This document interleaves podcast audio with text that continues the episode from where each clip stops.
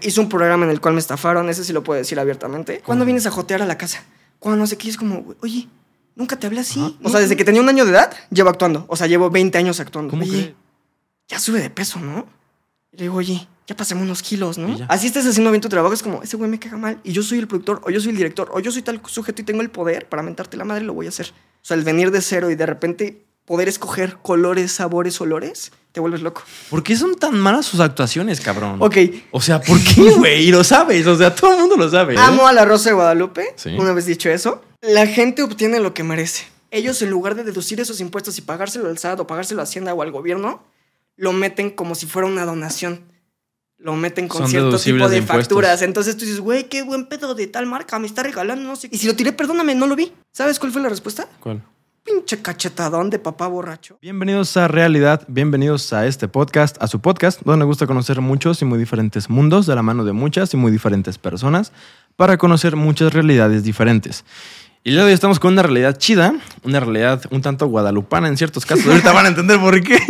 Estamos con Nico Caballero. ¿Cómo estás, carnal? Todo increíble, gran presentación, muchas gracias. No, hombre, güey. Pues digo, no es que seas guadalupano per se, pero el contexto, Nico es un actor de La Rosa de Guadalupe, aunque actualmente también o ya no. Sí, de repente. La ¿Sí? neta me divierte mucho ser la Rosa de Guadalupe. Está muy padre. Qué chido, güey. Sí. De hecho, pues quisiera empezar con eso. O sea, creo que hay ciertos tabús. No, No gracias. tabús, mitos.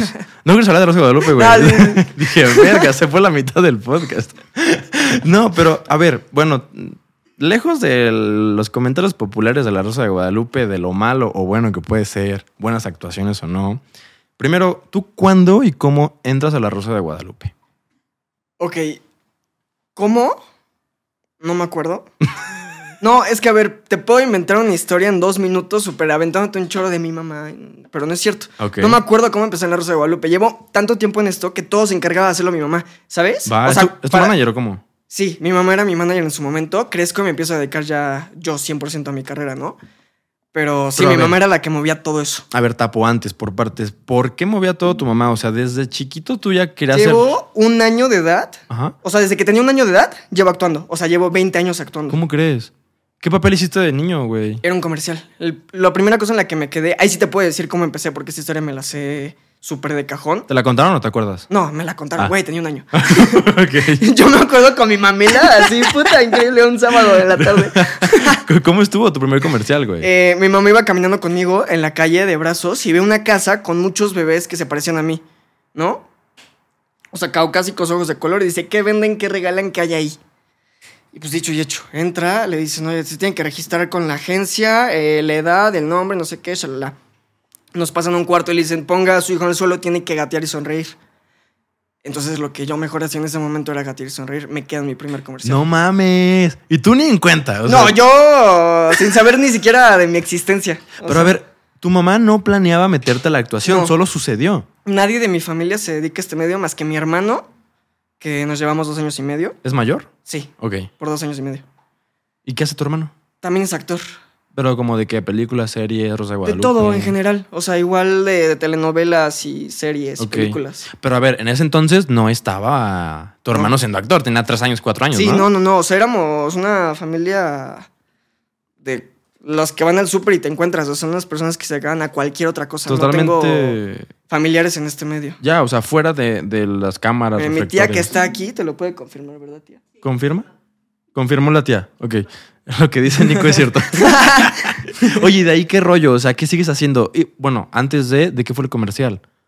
El comercial era para un partido político. No más. Que no vamos a decir porque. No, no, no. Nico político desde bebé, ¿no? Ok. Era para un partido político literal. Esos partidos que dicen. La esperanza de México. No sé qué. Si votas por nosotros, te vamos a poner un che rancho ahí, no sé qué, la chingada. Y O sea, al final yo salía gateando, muy sonriendo. Y aparecía el logo del partido político. LOL, güey. Sí, sí, sí. ¿Está el comercial en alguna parte? Está grabado. Lo tiene mi papá. Le voy a pedir que me lo mande para que lo pongas como en edición y así. Qué Porque cool. no lo tengo aquí. Qué cool, Pero sí, sí. sí existe. Güey, sí quisiera verlo. Qué, qué- qué chido. Y después de eso, ¿qué rollo? ¿Sigues en comerciales? ¿Ya te meten a series? ¿O te paras un rato? ¿O cómo? Pues mira, o sea, me quedé en eso y mi mamá ve que era un gran pago. O sea, De que vas, te paras ahí ocho horas y te pagan cierta cantidad, ¿no? Que para alguien que trabaja comúnmente en otra cosa dices, no. Que ¿te son varios creer? meses, ¿no? De varias Sí. personas. Sí, sí, sí. Entonces después de ahí era como de seguir yendo a castings y te vuelves a quedar y sigues yendo y fue comerciales, después me empecé a aventar novelas, después me, me empecé a aventar series y ya todo lo que se pudo. Yo creo que he hecho de todo menos doblaje. ¿Doblaje no has hecho? Doblaje no he hecho nada. ¿No has intentado? No le he buscado. La, la verdad no le he buscado por ahí. ¿Te gustaría? Sí, está divertido. Por la anécdota, ¿no? Sí. Por- por y aparte de decir, mira, tiene mi voz. Soy yo, o sea. Súper loquísimo, ¿no? Sí, sí, sí. O sea, ¿cómo se enteró Luisito Comunica al ver Sonic? Es como muy no, raro, es que Luisito ¿no? Comunica ya está a otros niveles. O sea, Luisito Comunica ya es. O sea, sí es un magnate enorme del- de, YouTube y de videos y todo, pero imagínate ser un vato que ves una película y es tu voz, güey. Qué raro, ¿no? No, O sea, a ver, una película y ves su voz. Le marcas a alguien y dice pillofón. O sea, tiene de todo. Vas a un restaurante y es de Luisito. Digo, ¿no? Caminas y la banqueta es de Luisito. O sea, está. Pisteas y es gran malo. Pisteas y está Luisito ahí. Sí, la verdad, Luisito, güey, es. No sé cómo llamarlo. O sea, es un monstruo, es una cosa. Wow, o sea. Yo creo que como empezó y lleva toda la vida en esto, o sea, ya se lo sabe de pies a cabeza, entonces ya puede jugar con, con las reglas del juego, ¿no? O sea, si te sabes el Monopoly al 100%, ya te puedes dar tus propias reglas y moverle y cambiarle y alterarle. Ya, son, ya no es una pieza de ajedrez, ya él Claro, mueve. el él ya no es una pieza de ajedrez. Wow, llegar a ese punto. ¿Quién más crees que está en ese punto, güey? Híjole, ¿como Luisito? Ujú. No, no. ¿Nadie? No, te mentiría, no. Es que hay, hay güeyes muy cabrones. O sea, por ejemplo, está el Juca, Stretchy, que salieron con, con este carnal, con Salomondrín, para su tequila y la madre. O es mezcal, creo que la estoy cagando. Pero alerón. Pero, sí, güey. O sea, Luisito, tú estás una hegemonía cabrona. ¿Tú aspirarías a eso? ¿Te gustaría llegar como a esos puntos? Sí, claro. O sea, siento que las redes sociales es una plataforma que hay que aprovechar porque aunque no lo crean, hay, hay tantos que en algún momento yo sí pienso que se va a caer todo esto. Se va a caer. Se va a caer TikTok, se va a caer Instagram. O sea, te estoy hablando años, ¿no? Cinco años, O ocho sea, años. como una burbuja financiera que truena sí, y, totalmente. y de cero de Como nuevo. apostarle a la bolsa y que de repente nunca existió esa empresa. Yo sí siento que va a ser una cosa así. Como ya hay tanto y hay tantos vacíos legales. Sí. O sea, podemos hablar de mil y un problemas que han habido. No, no vamos a otros países. En México, de que es que tal influencer ya dijo que tal, entonces se metió con no sé qué y una demanda y el gobierno dice tantos problemas estos que en algún momento va a tener que ser menos y menos y menos y menos. Y se van a quedar como con los que más representan. O sea, ahorita está súper democratizado Internet, es un hecho. O sea, cualquier Claro. persona puede subir un TikTok, se hace famoso Sí. y, y ya le cambia la vida, ¿no? Pero pues es porque cualquiera puede bajar la aplicación y es gratis. Por ejemplo, Claro. en la tele, pues no. O sea, en la tele están contadas las personas que son famosas o salen, ¿no? Tú, o sea, tú visualizas que las redes van a terminar siendo como una tele, o sea, controlada por cierto organismo donde solo poquitos pueden brillar. No, considero que es como... A ver, te voy a hablar de una cafetería increíble, ¿no? Todo el mundo quiere trabajar en esa cafetería. Todo el mundo sabe hacer este... eh, frappuccinos y cosas y aventar los vasos y todo. Todo el mundo lo sabe hacer, cada quien a su estilo. Va a llegar un momento en el que sí, o sea, ya no es una cafetería, son dos, tres, tantas, pero va a llegar un momento en el que ya no quieren baristas, ya no se necesitan baristas, ya no hay para pagarle a baristas, ¿sabes? Entonces van a tener que empezar a recortar gente. Eso es lo que yo creo que, o sea, sí, sí hay mucho futuro por este lado, no creo que se vuelva como televisión, pero creo que los creadores de contenido sí va a llegar un momento en el que pues van a tener que migrar a hacer otra cosa. Es que me llamó la atención eso como de que se va a caer. O sea, de que va a desplomar, de que no va a aguantar el sistema, de que no sé, ¿no? Pueden pasar mil y un cosas. Claro. Pero, o sea, no sé si lo estás visualizando como literalmente que las plataformas dicen, ya, güey, somos demasiados, adiós. O... Perdón, estoy tomando cerveza. Qué pena, güey. Puta, qué rico se escucha ese. Échamelo aquí, pásamelo aquí para tomarle rápido. Uy, no se escuchaba, pero tú escuchas todo aquí. Ah, a ver, ve, estaba con ah, lo de las redes. O sea, que, que cierran de la nada o de repente el algoritmo, como a muchos les pasa, un shadow ban, ya, güey, te moriste. ¿Por qué? Porque yo dije. O sea, ¿algo más así lo, lo consideras? No, lo considero como que, por ejemplo, ahorita ya para monetizar en YouTube hace unos años era una cosa más sencilla. ¿Sí? Sí. ¿Qué necesitabas antes? ¿Cómo, cómo? ¿Qué necesitabas antes? Creo que simplemente como 10 mil suscriptores, creo. O sea, era una cosa de, de un 10,000, requerimiento. O sea, como que hicieras algo de que te llegara un código a tu casa confirmando que sí era tu dirección, que sí era tu tarjeta para que ahí te llegara el dinero y que tuvieras tantos seguidores, ¿no? Estoy hablando porque yo he querido ser youtuber desde que los vi. Sí. O sea, desde los 7 años puedes ver videos míos editados por mí, subidos de yo quiero ser youtuber, ¿no? Qué Con toda esa onda. Entonces, pues sé bastantito de eso. Y ahorita ya te piden tantas horas de reproducción que eh, no subas cierto tipo de contenido. O sea, como que ya me han ponido más restricciones. Ok. Por eso, no sé si has visto en videos, o sea, de cualquier creador de contenido en YouTube que dices que YouTube se está poniendo mamila con No esto y con lo sabía, otro". ¿eh? O sea, recién me dijo aquí Prior, que está acá atrás, que cambió los términos. ¿Sí? ¿No lo habías visto? A ver qué apareció. me dijo que cambiaron los términos. Yo entré, cuando yo moneticé, me pedían mil suscriptores y cuatro mil horas. Y ya. Hasta ahí. Solo mil suscriptores. Ahorita creo que son 10 mil suscriptores. son 10,000. O, o son 10 mil horas de reproducción. Una cosa Creo así. que ambas, porque los shorts están ayudando muy cabrón a la gente. Entonces es muy fácil llegar a mil suscriptores. Como que subieron un poquito la vara para que llegues, creo. Y a lo mejor, pues será después, ¿no? A lo mejor para que. Puta, no sé qué ejemplo darte, pero sí, sí lo veo viable. O sea, como cualquier cosa que puede subir y bajar. O sea, yo te lo pongo como, a ver, YouTube como empresa. Imagínate que tú eres YouTube. Ujú. O sea, ahorita te está yendo muy bien porque tanta gente quiere monetizar, ¿no? Y, y puedes meter anuncios y todo. Pero va a llegar un momento en el que va a haber tantos, tanto de todo, que ya no.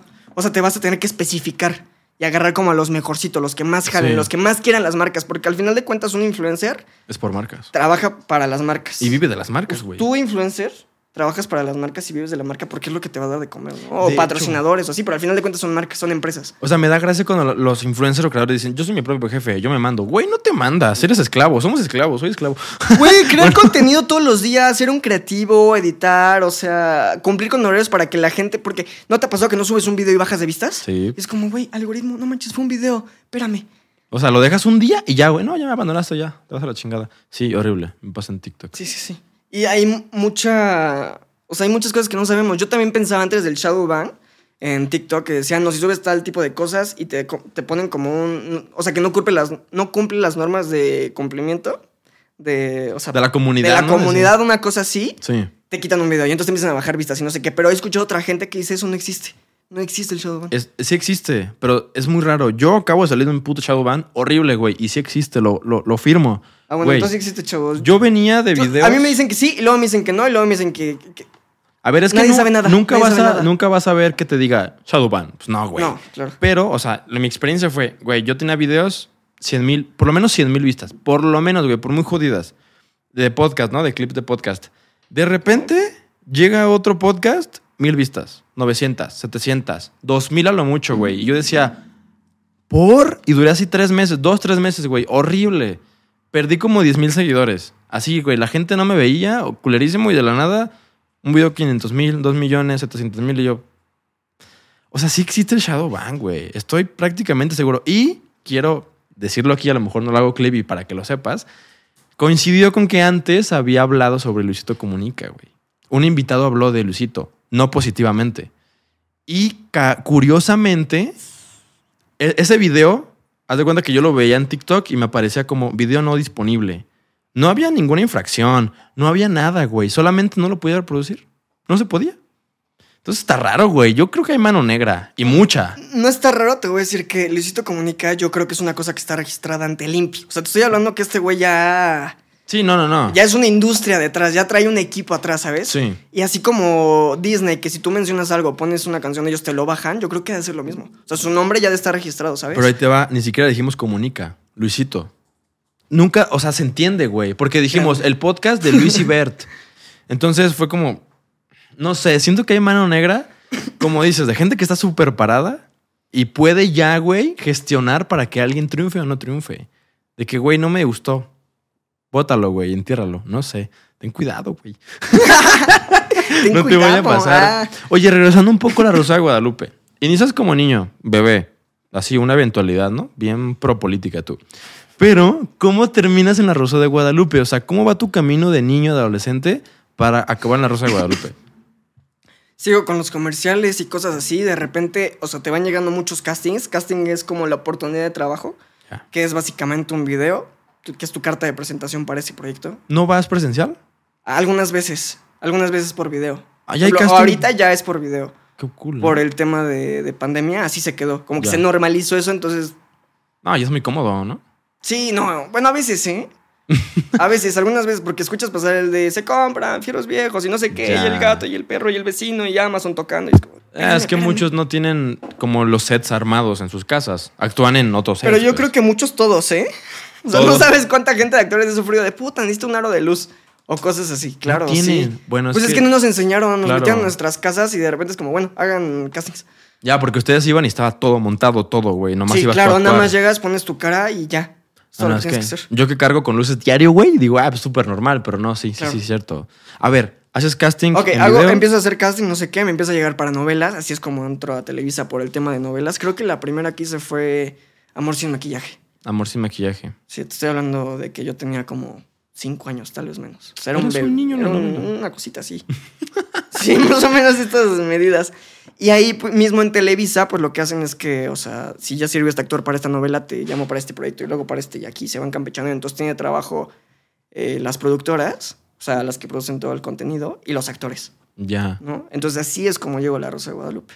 O sea, eh, llegas a la primera novela, llegas a otra, a otra, a otras Y cosillas. de repente es como, ¿quieres pasar en La Rosa Guadalupe? Sí, ya. Pero fue como un hito, fue como algo wow, o solo fue una novela más y, y ya. En ese momento, pues, porque luego cobró cierta relevancia y se- Claro. se, ve diferente la rosa ahorita que antes. Si te soy sincero, cuando era niño, simplemente lo veía como un juego, no lo entendía. No alcanzaba a ver qué estaba haciendo. O sea, para mí era como de. eh, me sacan de la escuela a tal hora, voy, hago, hago lo que tengo que hacer, que es aprenderme algo y decirlo. Y ahora estás triste, y ahora estás feliz, y, y sientes esto, y no sé qué. y se acaba de morir el papá de no sé quién, reacciona. Y ya. Y después era como de, oye, ¿qué juguete quieres? ¿Qué quieres comer? ¿Qué quieres hacer? ¿Sabes? Entonces, para mí eso era lo que hacía lógica. Nunca lo, nunca lo vi como un trabajo. Ok. Nunca, nunca lo entendí como un trabajo. Y también, pues, no, no veías la magnitud que tenía la, No. la Rosa de Guadalupe en México, güey, porque es No. puta, es nacional esa madre. Sí, sí, sí. ¿Y cuándo te diste cuenta? Yo creo que cuando entré a la secundaria. ¿Te reconocen tus amigos? No Güey, mames. cosa que pasaba en la tele, cosa que me hacían burla tres años. No sí, sí, sí. mames. ¿Cómo, cómo qué hiciste grabando Rosa de Guadalupe que lo repercutía en tu vida diaria? Pon tú que con la rosa no, no, o sea, bueno, toda la vida de, ¿y esta rosa? que, que piensa que vas a reaccionar como, ¡ay, hazme burla, güey! ¡Qué divertido! Pero pues, Sí. ya de tanta gente que te lo dice, les dices, Pues es tu jale. Pues, sí. Es como si te dijeran, ¡ah, traes playera negra! Pues sí, Sí, hago traigo podcast. playera negra. sí, Sí, sí, real, sí. ¿Sabes? Recuerdo, hizo un comercial para Little Caesars en el que mi papá sacaba la cartera y yo le hacía, "Ch, yo invito. Sacaba la cartera y pagaba y decía, Little Caesars, tu pizza, no sé qué, shalala. Entonces iba a la escuela, güey, literal me hacían así. Volteaba ahí, "Ch, yo invito. No Pero así, güey, iba en una secundaria pública, imagínate. O sea, te estoy hablando de que en el recreo era pan y agua. Sí, sí, con sí. ese tipo de cosas. Y ya no quedaba pan. Tampoco agua. Se empezaba a acabar el agua. ok, entonces, a ver, ¿no la pasaste tan bien o era como No, no, no, yo sufrí mucho bullying ¿No por te ese gustó? tema. No, pues, imagínate, o sea, me veían y me estaban molestando con eso y no, no, no es algo que te enseñan a, a cómo convivir con ese tema, ¿sabes? ¿Tampoco por parte de las producciones te dan como asesoría psicológica o algo así? ¿No?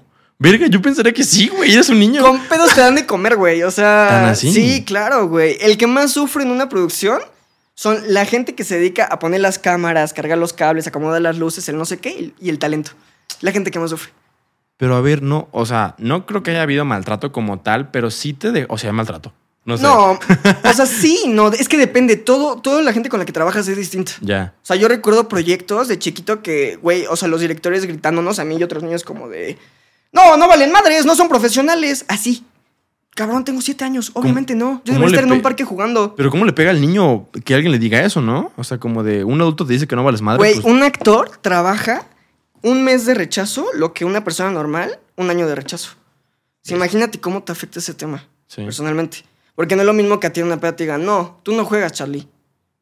Bueno, ya, Pues, me voy con ya, mi vaso y me sentiré mal y pues ni pedo, ¿no? O sea, Me voy ya. a otra peda ya. Pero con actores como, no, no te quedaste en esto. No, tampoco te quedaste en esto. No les gustas, estás flaco. No les gustas, estás gordo. No les gustas, eres güero. No les gustas, eres negro. Puta, nada te gusta.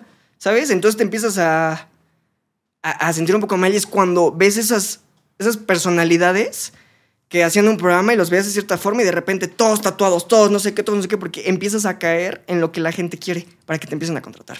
La gente, los productores. Los productores, ¿no? Pues sí, los productores, ¿qué es lo que la gente quiere al final de cuentas? Pero ¿tú crees que el productor le atine? ¿No hay, no hay como mucho capricho de los productores? ¿Cómo? ¿Que latina qué? O sea, que, que el productor le atine a lo que la gente quiere de verdad. O sea, no hay como mucho capricho de que el productor quiere algo porque lo quiere y fin, no porque de verdad, o sea, de verdad haya un respaldo. 50-50. Depende Bestia. con qué productor estés Qué trabajando. complicado, güey. Güey, todo es súper complicado. Todo el mundo te pone un pero. Hay gente que te va a tratar mal nada más por ser tú. Y ya. Así estás haciendo bien tu trabajo, es como, ese güey me caga mal, y yo soy el productor, o yo soy el director, o yo soy tal sujeto y tengo el poder para mentarte la madre, lo voy a hacer. ¿Sabes? Se juega mucho con el ego. ¿Te ha pasado? Claro, güey. ¿Cuál fue como tu peor eh, experiencia en una producción? Sin quemar a nadie, solo como la experiencia. O sea, que me hayan hecho algo, Sí, que sí, yo sí. diga, ah, hijos de la chingada. Simón. Ok. Yo creo que fue grabando una serie. No voy a decir cuál porque si digo de qué se trata ya. No, está bien. Ya los quemé, ¿no? Eh, yo era el único actor infantil en ese momento. Pon tú que tenía como de 10 a 13 años. Ok. Más o menos. Es un morro, sí. Güey, un morro. Estoy en la adolescencia. Adolezco de cosas que desconozco, Claro. ¿no? Te, te Me estás están encontrando, güey. pasando cosas que no sé, ¿no? Bueno, o sea, estábamos grabando así a marcha forzada, o sea, de 6 de la mañana a 10 de la noche llegas a tu casa a las 12, Puta. así tres meses, ¿no? Y de que comes en la mañana una babosada y en la tarde y de repente andas rogando un box lunch, que es esa comida que te dan como, ya no hay cena, te dan como un sándwichito. Porque no siempre te lo dan. No, no siempre te lo dan. O sea, tienes que pelearlo con tu delegado. Tu delegado es la persona que se encarga de que no se sobrepasen con tus derechos. Como niño actor, tienes seis horas laborales y a partir de eso empiezan tus horas extra. Ok. Tu primera hora extra, punto que vale 200, 300 pesos y después te la empiezan a poner por dos y luego por tres y no sé qué. Cuando eres niño actor, pero cuando eres este actor normal son ocho horas. Mm. Menos tu hora de comida, entonces son nueve horas. ¿Sabes? Entonces son nueve horas que te pueden tener a pan y agua en el set y apréndetelo, como si fueras un robot y no Sí. la cagues y no te equivoques. Y ahora quiere no sé qué, y ahora no sé qué, porque a veces el director ni siquiera sabe lo que quiere. No mames. Está viendo que lo haces bien para ver cuál le gustas más. Y está probando a ver qué, ¿no? Sí, pero ese güey es así sentado comiendo unas papas y tú, eh, reflector, tengo sed, estoy hablando, llevo media hora sonriendo así, ¿no? O sea, ¿sabes? Cansado. Pero bueno, regresando al tema principal, seis meses de marcha forzadas. Fue un proyecto al que le entregué mucho. Me rapé, este, No o sea, yo empecé a tomar como ciertas cosas de psicología porque era un personaje que cambiaba. ¿No? O sea, de ser un niño como muy fresa, muy lindo y todo, pasaba a ser un narco. Un Entonces- argo. Un narco. Entonces, güey, no me puedo ver así. Arriba las manos. Pues no, no mames. o ¿Un sea, niño narco? Que, que te veas así, que cortes cartucho y des miedo, ¿sabes? O sea, que digas, ay, cabrón. Simón. Güey, al final nos ponen así en hilera. Eh, tal actriz. No sé quién. Toda la producción.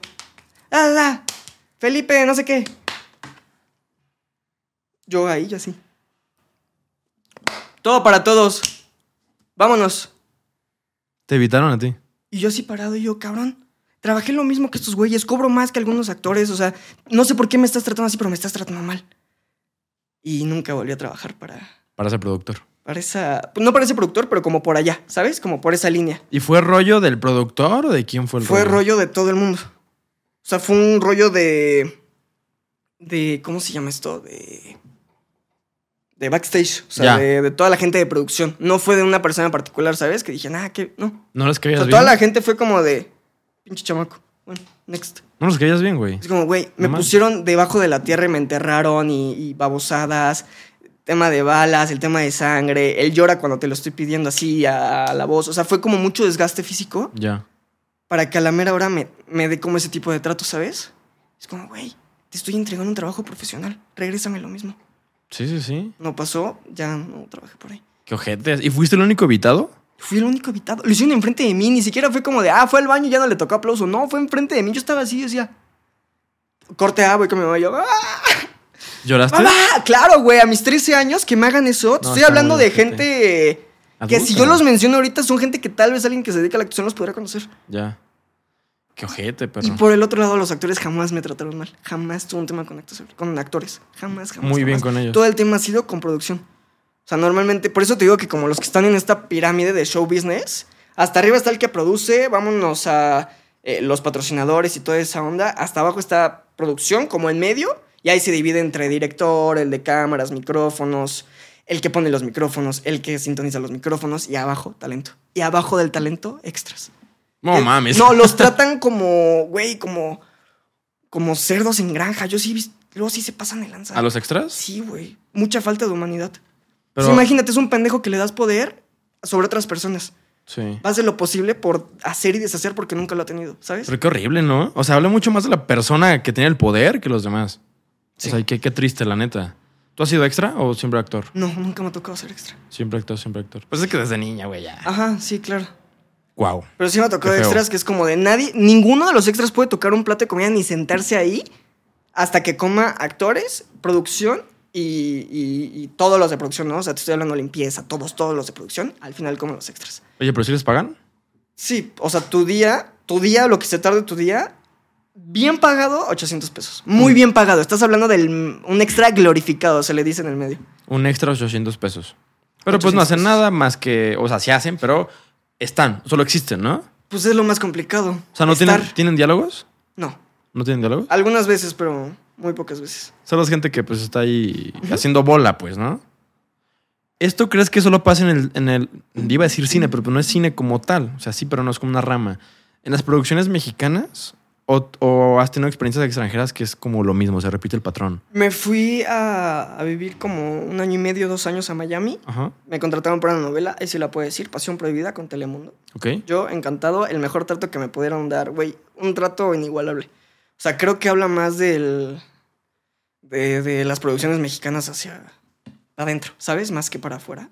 O O sea, yo cuando estaba allá nadie me trató mal, nunca tuve un tema, güey. Yo pasaba con mi patineta entre los foros y me decían, cuidado con los cables, ¿no? O sea, no, no vayas a tumbar una, una cámara de 200 una cámara de pesos, 200 ¿no? mil pesos, pero nada más. O sea, nunca fue así como de que me hicieran sentir mal. Y en otras cosas, güey, era a ver cómo llega el director, a ver qué pedos trae el director. Ah, o sea, mal, mal, todo mal. Hace poco grabé un comercial para una marca de chocolates que tiene la parte de arriba de fresa y la parte de, abajo de malvavisco con una cubierta de chocolate Ajá. en un envoltorio de un color rey. Güey, literalmente me quedo, ¿no? El, el comercial o el casting me lo hicieron sin, sin playera como para ver cómo, cómo era mi fisionomía, ¿no? Yo no tengo ningún problema con mi cuerpo. Yo soy el sujeto más feliz, me encanta. Estoy fascinado con mi cuerpo así como es. Llego a la prueba de vestuario y me voltean a ver todos bien extraños. ¿no? ¿Qué pedo? Hola, ¿qué tal? Buenas tardes, no sé qué, saludo de toda la chingada. De repente me dicen, ¿te puedes poner esto? Y yo, ah, sí, claro, me quito la playa. Y me dicen, ¡Ah! ¡estás muy flaco! Y yo, sí, gracias. ¿Apenas me ves o qué? Y yo, ay, no hay espejos en mi casa. Puta, qué astuta personalidad, ¿no? Me lo pongo, me pongo el short, no sé qué. Me toman foto y me siguen diciendo, es que estás muy flaco. Yo, pues, ¿qué hago, pendeja? Pues no. Y, güey, yo soy una persona súper tolerante, pero si me tocas un punto que no me tienes que tocar tres veces, ya, reviento, ¿no? Como cualquier persona normal. Pues sí, güey, Que le estás picando las costillas, pues te vas a soltar un codazo, ¿no? Sí. Me lo dice por segunda vez, me lo dice por tercera vez, me lo dice por cuarta vez y a la quinta me dice, o sea, pero güey, de que me pasaba la ropa, yo me cambiaba y no me la hacía, ah, sí. Y a la quinta me dice, oye, ya sube de peso, ¿no? Y le digo, oye, ya pasemos unos kilos, ¿no? ¡A la verga, güey! Era una chica un- un- con un cuerpo, o sea, no tenía sobrepeso, pero sí estaba mucho más llenita que yo, Ok. ¿no? Güey, parece que le dije, me estoy fumando la ceniza de tus muertos. ¿Por qué puta se ofendió? Así, o sea, la peor ofensa que le pude haber dicho en la vida. La peor ofensa que le pude haber Pues dicho. está la vida. pasando de verga ya primero, güey. Yo dije, güey, estás hablando de mí, te estás llamando, te vas a aguantar. O sea, no voy a chillar, pero te vas a aguantar, ¿no? O sea, estamos jugando, te aguantas. Bueno, corte A. O sea, como, como expareja, así de no te voy a hablar por dos horas, no te voy a voltear a ver, todo el trato va a ser con ellos. Y a mí ni, ni me toques, ¿no? Me acaba, y yo así de puta. Yo, y yo decía, güey, yo vengo a trabajar, nada más venía a probarme ropa, ¿por qué tengo que, por qué tengo que socializar con esta gente? ¿Sabes? Y aguantar sus tengo- malos tratos, Y aguantar güey. sus malos tratos, porque a la primera le, le puedo haber dicho, güey, te vale madre, estoy flaco o no. ¿Qué te importa? Sí. Yo no estoy hablando de ti. ¿Quieres que hable de ti? Tengo mucho que hablar de ti. Traes unos tenis espantosos. pum, pum. O sea, me puede haber, güey, deshilachado. Sí. Y no, está respetando por un trabajo profesional, cosa que no pasa normalmente. Como que a la gente se le olvida mucho acá que está trabajando, ¿sabes? Madres. Y se dan en su puesto de yo soy supervisora de, de vestuario, entonces te voy a tratar mal. ¿Por qué? Porque soy supervisora de vestuario. Nomás por Y en mi vida, eso es importante. Y en mi mundito de aquí a la cocina y de luego al súper y luego a mi casa y luego a mi trabajo, soy muy chingona. Soy poderosa. Soy ¿no? poderosa. Y puedo Entonces chingarte. te puedo chingar y lo voy a hacer. Claro. ¿De dónde crees que venga esa mentalidad, güey? ¿Tienes alguna teoría? Eh, yo siento que se va reciclando. ¿Pero de dónde Ah, nace? O sea, No, se va reciclando. Por ejemplo, esta chica que me trató mal, seguramente la trataron mal cuando tenía mi edad. Y, y en alguna cosa similar, ¿no? O sea, le empezaron a chingar por el puesto que tenía. Entonces yo creo que fue como a mí me trataron mal. Ahora yo puedo tratar mal. ¿Sabes? Una yo cadena siento que se va reciclando así. sí. El yo puedo tratar mal, yo puedo tratar mal, yo tengo el poder, yo tengo el derecho. Una- Yo, yo, yo, yo. Ego, ego, Ego, ego. egocentrismo, sí, claro. Una cadena muy nociva. ¿Tú has caído en eso? Así, francamente, ¿has caído como Sí, en. sí, totalmente. ¿Como en qué actitudes? Sí, has- tuve una temporada como dos, tres años que era un sujeto nefasto. Muy mamón, muy egocéntrico, soberbio. Sí, totalmente egocéntrico. O sea, imagínate, nadie te enseña cómo a tratar con este tema de creces con fama. Porque famoso Justin Bieber. Sí, no, O claro, sea, güey. esto es fama, ¿no? La neta. sí. eh, o sea, creces como con ese tipo de cosas que la gente te reconoce, los niños o las niñas, lo que te guste, ¿no? Es como, ay, entonces dices, güey, me reconocen, soy, soy atractivo, eh, tengo dinero, mucho o poco tengo un dinero que alguien no tendría a mi edad. Así sean mil varos, Sí, alguien de mi edad no los tiene, por el tema que quieras, ¿no? Entonces ese tipo de cosas, claro que te afectan, güey. Y el no tener nada, o sea, el venir de cero y de repente poder escoger colores, sabores, olores, te vuelves loco. ¿A qué edad te pasó eso? Yo creo que como a los 16, 17. Bestia, güey, una edad complicada, ¿eh? O sea, sin dinero y sin fama es complicada. Madres mía. ¿Y cómo saliste Yo de me ahí? sentí intocable. Chetos. Así intocable, güey. Pues decía, güey, a donde me pare, o sea, soy yo, ¿no? Sí. Porque sí, sí, o sea, sí pasa por tu cabeza. Sí se te sube. Si no se te sube es porque no has llegado a un lugar donde se te pueda subir. Es como la gente que dice que el dinero no cambia y otra dice, si no te cambio, no has tenido suficiente dinero. No, No, tienes suficiente dinero. Sí, sí, sí. Claro, es una realidad. ¿Y cómo arreglaste eso? O sea, bueno, por partes. ¿Qué problemas tuviste, güey, al ser así soberbio, mamón? Jordi. No sé. Jordi. Yo era súper conservadora, Jordi. Jordi. Eh, pues, o sea, justo eso de tratar mal a la gente, pero, o sea, nunca fui un sujeto que decía, no traes las no sé qué de marca. O sea, no, no, era más como de, tú eres un imbécil. ¿Por qué? Porque lo digo yo. Porque Tú eres un idiota. Y entonces para mí eso muy, era muy divertido. Me daba risa a mí, no a los demás, a mí. Claro. A mí me divertía, yo lo hacía para mí. Entonces, pues ese tipo de, de reacciones, ¿sabes? O sea, sí. y Y, más, se en una- ofendía. más cuando eres un adolescente. No sabe lo que estás haciendo. Un adolescente es cruel. Sí. ¿Estás de acuerdo? Es ¿No has visto no a los morros de secundaria cómo se pelean entre ellos? Que dices, güey, cálmate. Sí, eso cabrón. no se toca, ¿no? Eso no se dice. Y se meten con las mamás, las abuelas, los papás, güey, y físicamente dice, ¿qué pedo? Sí, sí, sí. Sí, son crueles. O sea, tú fuiste cruel de adolescente. Sí, sí, claro. Yo creo que todos. El que te diga que no es un mentiroso. No, sí, ¿no? te iba a O decir sea, apenas, güey, que yo a mis 16, 15, 16, yo sí era bien culero, vato. O sea, ojete. Y no tiene fama ni dinero. Y lo era. Y ya no eres un ojete. Sí, claro, ya la edad. Pero imagínate eso con, con dinero y con fama. No mames. Entre muchas comillas. Entre muchas Claro. comillas, porque. O sea, te estoy hablando yo con lo que pudiera sostener aquí con la economía que hay en México y todo así, bro. O sea, Sí, sí, sí. O sea, con un poco más de feria, como dices, de gente de tu edad y que te reconocen. Sí. Porque, pues, a un o sea, que te digan, ah, tú, tú eres el que sale en la rosa. Güey, he hecho mil trabajos, llevo trabajando, gracias a Dios, mis 20 años de vida activos. Rosa de Guadalupe. Solo te ubican por eso. Sí, o sea, gente de mi edad y así es como, Rosa de Guadalupe. y así, ya, échale ganas. O sea, pero ahorita ya no te llaman para todos los episodios. Es que, ¿sabes qué? No, no, no es como que te llamen cada... O sea, no hay un tiempo en el que te digan, ah, cada dos semanas te llaman. O sea, puedes tú mandar mensaje directamente así de, hola, ¿cómo están? Oigan, quiero ¿Hay grabar, chamba? ¿no? O sea, ¿hay chamba, literal? Sí, güey, hay chamba. Y sí, toma, pum, capítulo. Tienes lectura tal día. O sea, depende mucho de la persona que seas, el cómo te lleves con esa gente. Güey, afecta mucho tu persona. O sea, el cómo te, cómo te muevas en este medio a tu talento. Conozco gente muy talentosa que, güey, no, no se les da eso de socializar, no tienen trabajo. No, pues, ¿cómo, güey? Los contactos son. A mí, bueno, a mí un profe de prepa antes de salir me dijo, vato, yo no sé qué vas a hacer. Estaba en una pública. Bueno, no solo a mí, ¿no? No, Como- sé qué vas a hacer. Eres un fracasado. Eres un imbécil. No, No, pero sí nos decía así, güey, porque estábamos en una prepa pública. Entonces, la mayoría se va a la universidad pública también. Entonces, sí nos decía como de, güeyes, la tienen de perder porque van en pública. Y la gente los va a ver feo. Sí. Así que váyanse codeando con otra gente porque la van a pasar mal.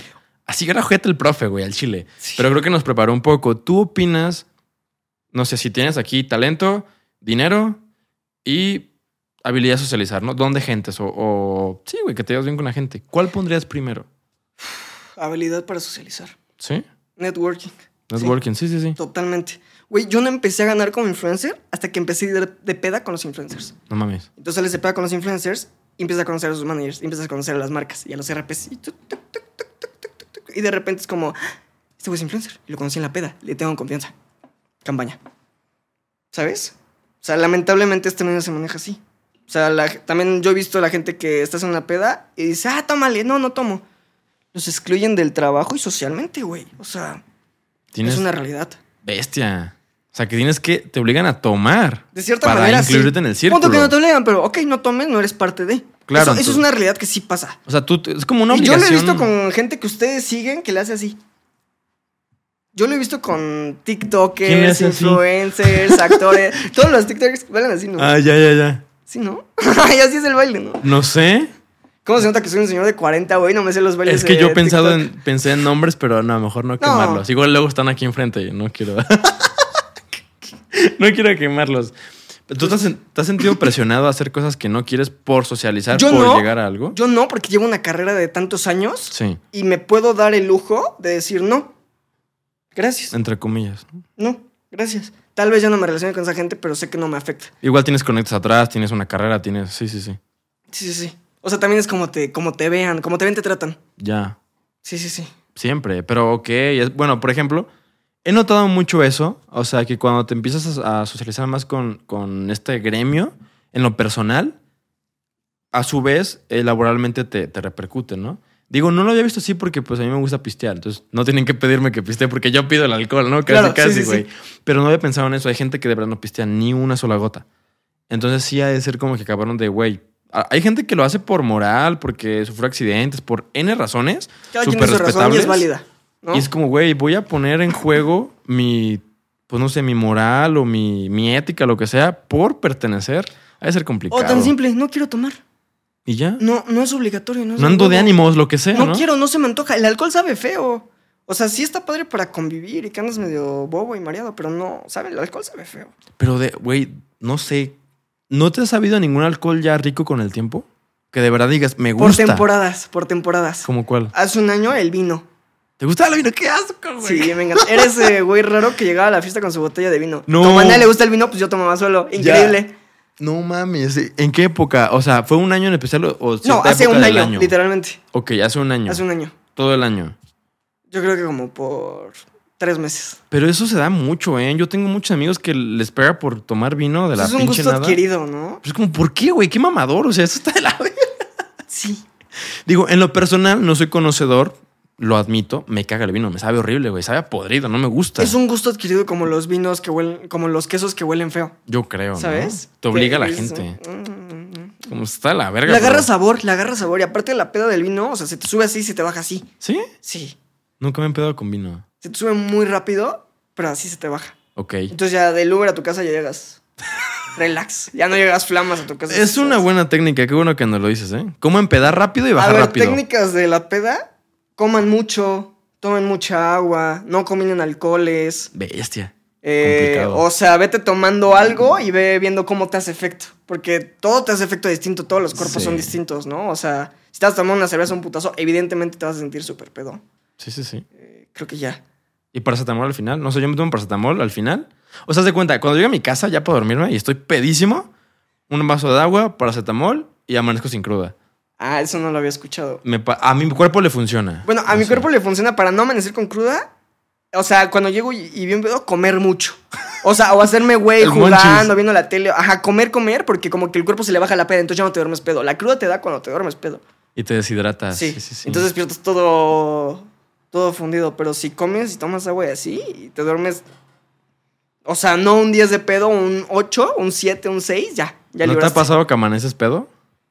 Sí. Está güey. culerísimo. No, a mí se me hace divertidísimo porque, huevo, puedo prolongar mi cruda como hasta las 11 de la mañana, a las 2. Sí. Me ha pasado cuando tengo que trabajar al día siguiente. Y amanezco pedo y voy al trabajo todo como que mareado entre crudo y pedo. Y de, güey, llévame Dios. Güey, alguna vez me pasó que daba conferencias con una chica que se llama Estefanía Coppola y con su papá, A que huevo, es sí empresario. conozco, sí, ah, sí, bueno, dábamos conferencias de actuación, cada quien como de, o sea, nos dedicamos tal vez a lo mismo, pero cada quien como su enfoque, ¿no? O sea, yo te explicaba cómo ser actor, pero no las clases de, güey, siéntete un elefante. No, o sea, real. O sea, eh, qué es el sí mágico, cómo llorar, cuáles son las agencias que trabajaban en ese momento. O sea, literal, para que tú salieras de esa conferencia y te fueras a actuar, ¿sabes? Si era tu, tu top en la vida. Ya. Güey, tocó el 31 y mi día favorito de festividades ¿Es un de qué? de, de octubre. Ok. Era, era Halloween. Sí. Me encanta Halloween, o sea, todo, todo, todo. Me encanta. Los colores, las calabazas, los dulces, me encanta. Yo dije, güey, o sea, es muy importante la conferencia porque la llevamos preparando seis meses. Pero no mames, es Halloween. No puedo faltar, o era una fiesta en casa de mis amigos y así, güey. Llegué con la peor cruda de la vida, pero llegué puntual. A la conferencia. Muerto, así, chillando literalmente. Yo no quiero estar aquí, pero puntual. Y todo bien, y sí di mi conferencia ya toda increíble. ¿Un profesional? Sí, güey, entonces llego y, y me siento y tomándome un cafecito así.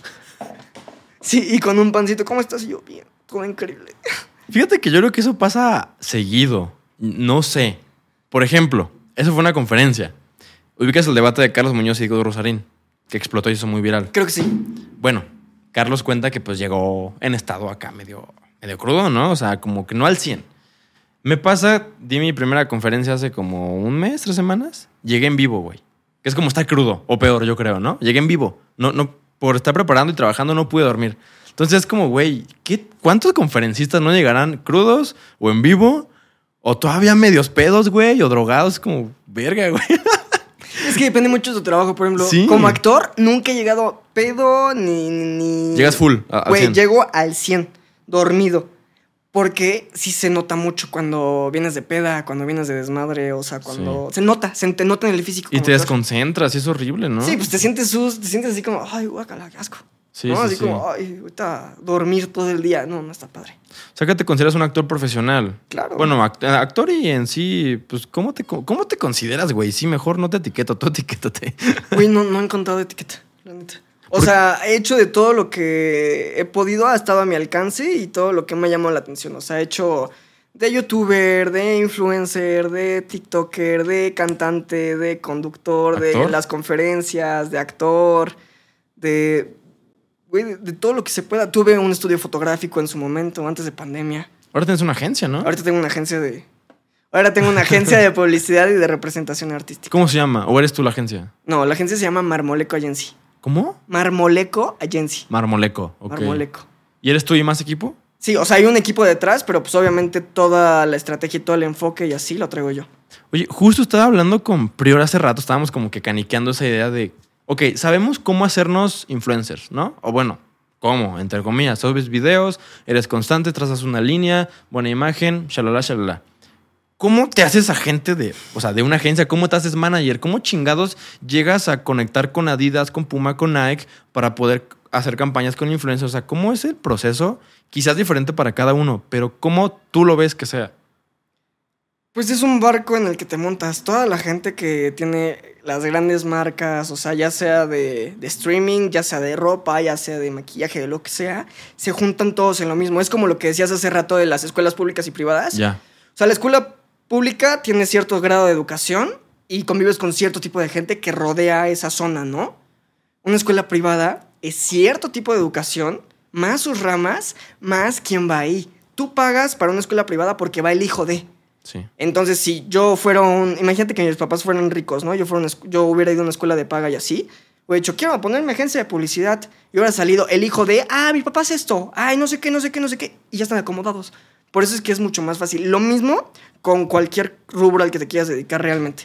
O sea, si quieres eh, ser nadador, sí tienes que estar nadando y todo, pero te tienes que relacionar con los nadadores para ver quién los maneja, qué hacen, cómo llegaron ahí. O sea, desmenuzar toda la situación, ¿no? Y como llevo tanto tiempo en esto, o sea, ya sea como actor, ya sea como influencer, pues, güey, te empapas. Sí. Te empapas de todo eso y entonces ya te empiezas a enfocar en realmente qué quieres hacer, ¿no? Porque, güey, te digo, llevo trabajando los 20 años de mi vida. Yo no quiero trabajar hasta mis 30.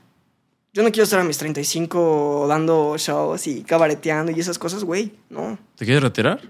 Pues no retirar, pero quiero vivir. No me gusta el sistema en el que vivimos, que todo, eh, todo es un monopolio, todo se trata de dinero. O sea, ¿cuánto cuesta esto? ¿Cuánto cuesta esto? El departamento donde vive, la ropa que traigo puesta. Si yo viniera de cierta manera, me tratarían distinto, porque la gente está acostumbrada a ver cosas con dinero. Todo se globaliza en dinero. Como te ves, tratan. Eso no me gusta.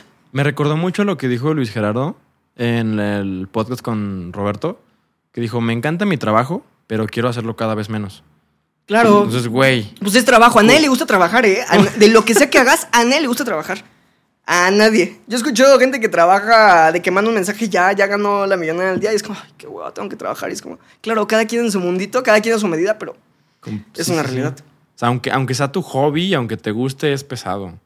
Y más si lo haces bien, es más pesado. Si lo haces bien, ¿a qué te refieres? ¿Si es bueno? ¿O cómo? ¿Quién sabe? ¿Te quieres ser talento?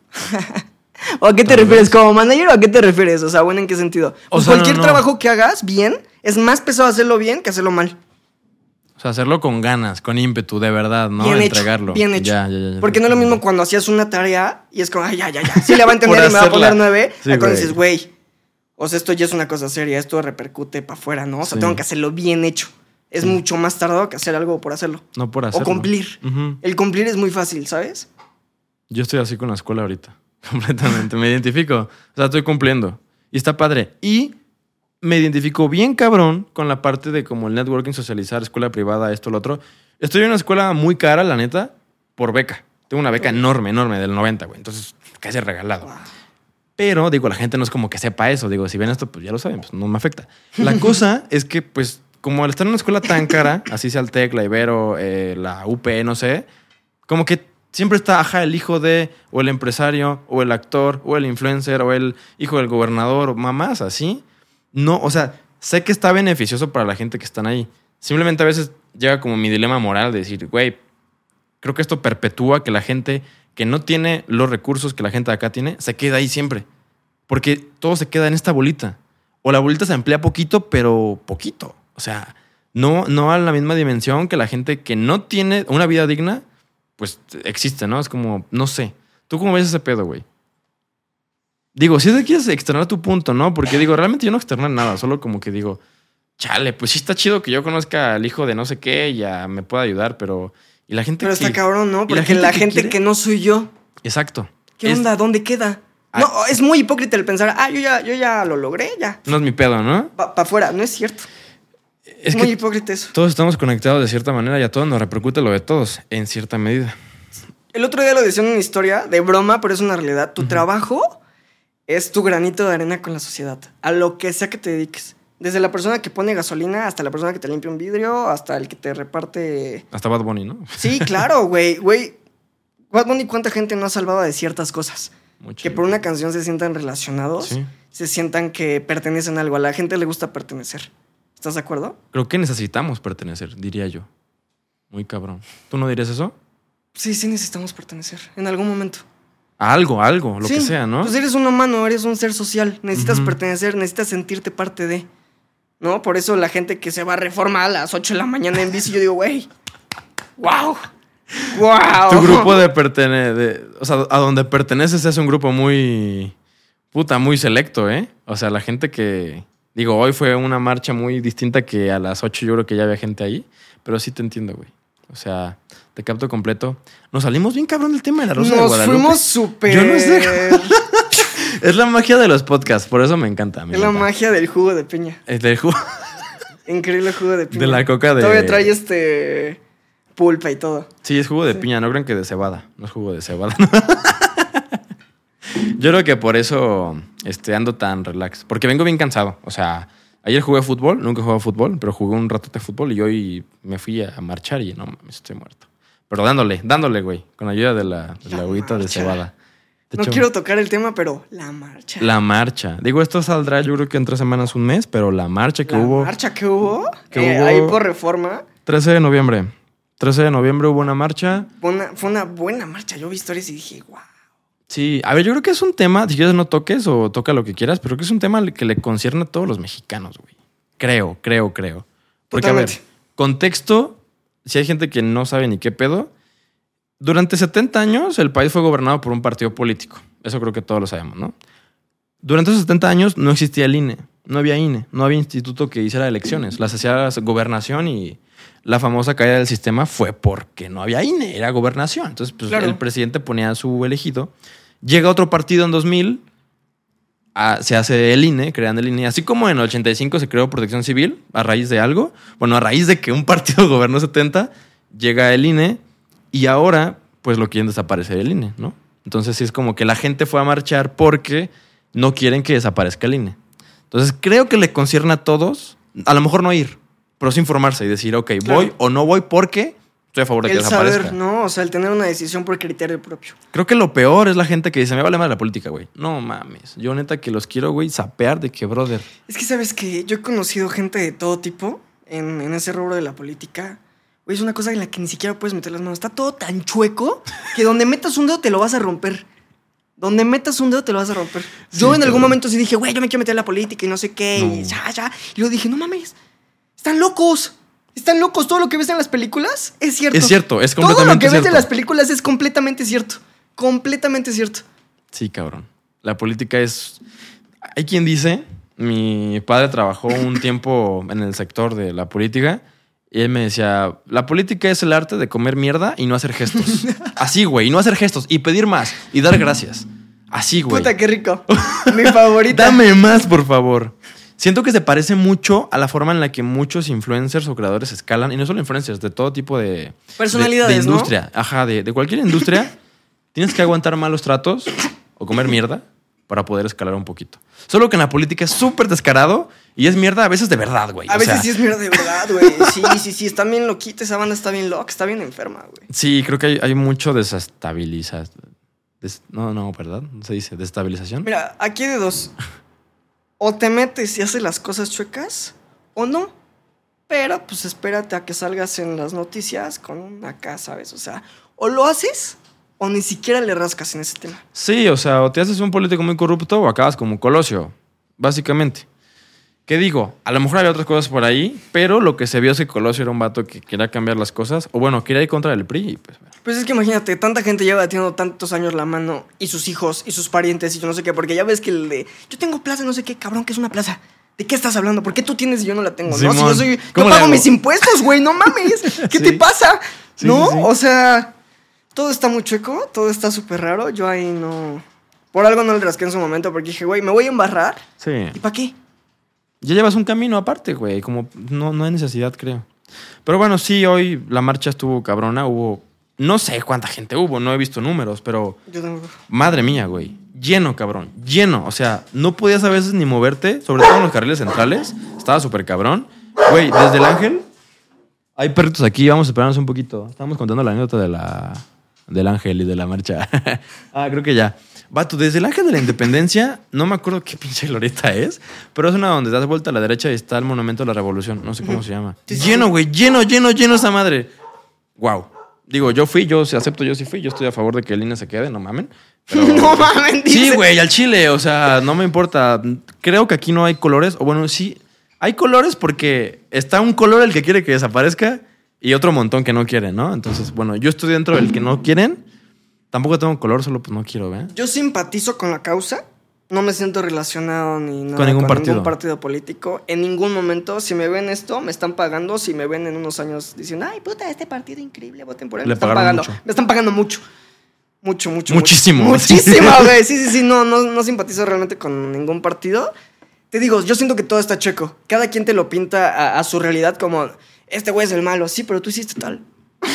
Todos son ¿Sabes? Todos son malos, todos son unos groseros. Ya, bye. Fuga de, de esta peda llamada México. Siento que Sí, güey, no mames. fuga de la TAM, ¿no? Sí, ya, ya, ya. Ya estuvo, ya. Ya fue demasiado. No, sí, pero bueno, así como una embarrada del tema, pues fui, fui a la marcha, Nico no fue, solo estoy cansado por la marcha. Y bueno, güey, aparte de que nos desviamos súper cabrón y acabamos en Júpiter y empezamos en la Tierra, eh, tengo un poquito más dudas de la Rosa de Guadalupe, un Date. poco más centrales, güey. A la fecha, a tu edad, ¿tienes qué, 20? 20 ¿19? años. 20. A tus 20, ¿qué sientes de ser actor de la Rosa de Guadalupe? ¿Te da orgullo? ¿Te da igual? Me gusta, sí me da orgullo. Me apasiona lo que hago. ¿Ok? Me gusta, me siento cómodo. Me hace feliz y eso es lo más Eso, importante. eso, Me pero- hace feliz y yo puedo dormir tranquilo. Con eso. Con eso. Realmente con- cuando la gente te dice, es que tú sales en la rosa, tú no trabajas. tú no sabes qué vas a hacer a mi edad. Chale, güey. ¿Sabes? Es que sí. O sea, mucha gente como que se vuelve así porque es el contexto que te dan. Sí. No, no es lo que realmente piensas, que es lo que te decía. O sea, el tener criterio propio, muy poca gente. Normalmente la gente con la que convives o la gente que te insulta son gente que están hablando de sí mismos. O sea, de algo que les pesa a ellos y por eso te lo dicen. Sí. ¿Sabes? No realmente porque lo ven en ti una inseguridad y digan, ah, lo voy a molestar con eso porque la gente no es tan hábil. No, y muchas veces solo siguen a la borregada. Ni siquiera se ponen a pensar ellos qué sienten o piensan. Solo, ah, lo dijo alguien más. Yo pienso lo mismo. ¿Por qué? Porque, pues sí. Sí, está feito. Pero ahora, a ver, güey, una pregunta que yo creo que tiene todo México. ¿Por qué son tan malas sus actuaciones, cabrón? Ok, O sea, ¿por qué, güey? Y lo sabes. O sea, todo el mundo lo sabe. A ver. Es adrede, ¿no? pues te voy a meter en un tema. A ver, va. Si quieres, brother. Amo a la Rosa de Guadalupe. Sí. Una vez dicho eso. La gente obtiene lo que merece. Ok. Totalmente la gente obtiene lo que merece. ¿Sabes?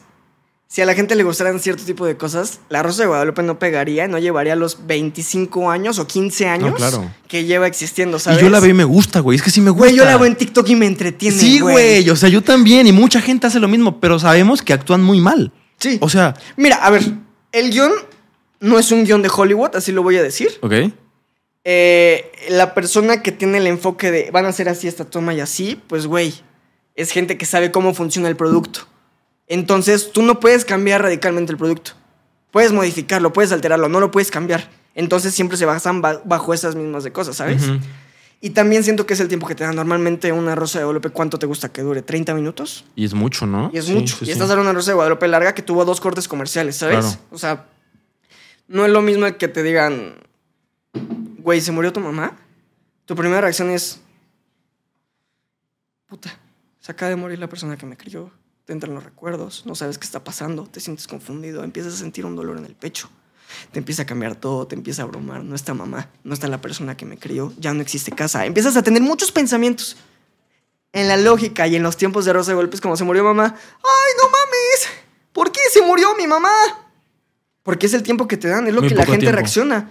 O sea, si quieres un buen producto es una cosa que tienes que desglosar, pero güey, graban dos rosas de Guadalupe a la semana. No. Estás hablando que tienen que tener al mes cuatro, cuatro libretos ya presentados, ya aprobados, ya listos para salir en televisión. Estás hablando de que hay por lo menos por, por libreto tres escritos. O sea, estás hablando de muchas cosas que la gente no conoce. Sí. ¿Saben? Toda la gente dice, ¿por qué tan malas actuaciones? Pues, güey, hay muchas cosas detrás. Al final de cuentas es una producción.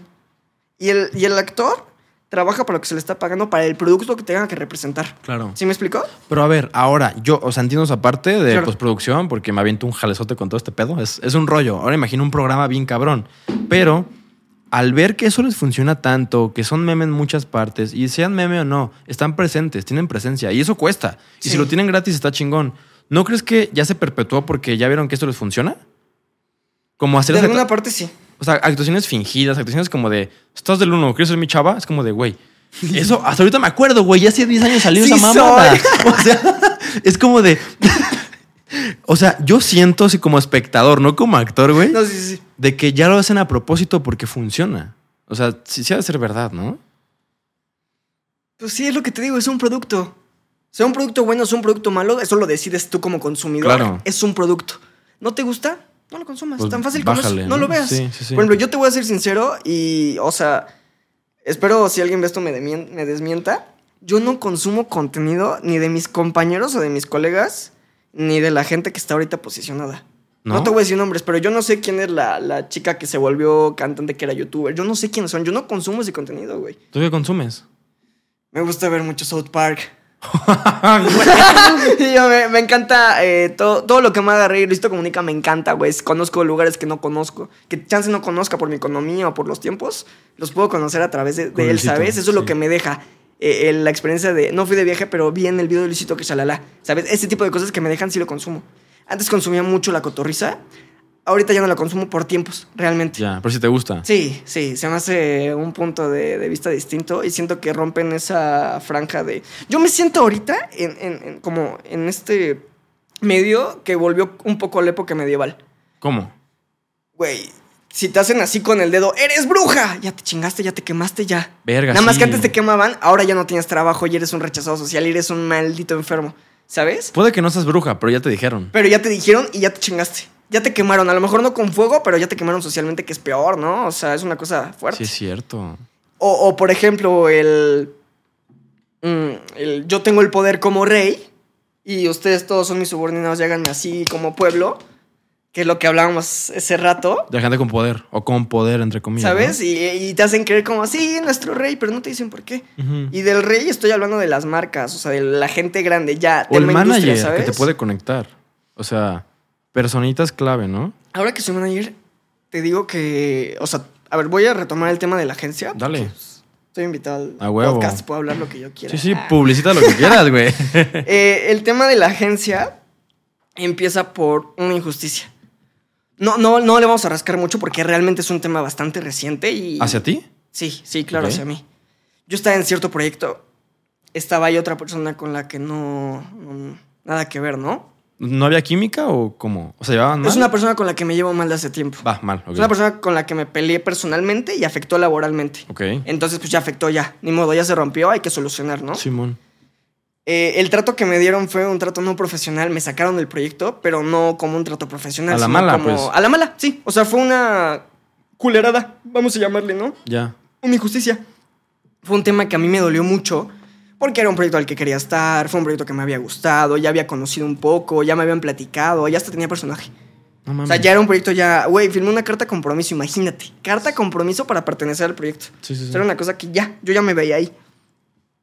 Me enojé mucho, güey, se rompieron muchas cosas como dentro de mí, porque también soy un chamaco de 20 años, ¿estás de acuerdo? No sé lo que está pasando, no sé lo que Estamos estoy aprendiendo, viviendo. güey. Estamos aprendiendo al día a día y no hay un librito que te diga, ah, reacciona así a tales situaciones, pues no, güey, o sea, vívela. Y ni los adultos, ¿eh? Yo creo que ni los Vívela, adultos. vívela y como lo logres entender, Sí. ¿no? Eh, me enojó mucho, lo hablé con mi papá, o sea, fue un, fue un tema muy fuerte para mí. Dije, pero ¿por qué? ¿Por qué si yo no hice un daño, a mí me están regresando un daño de que no hice?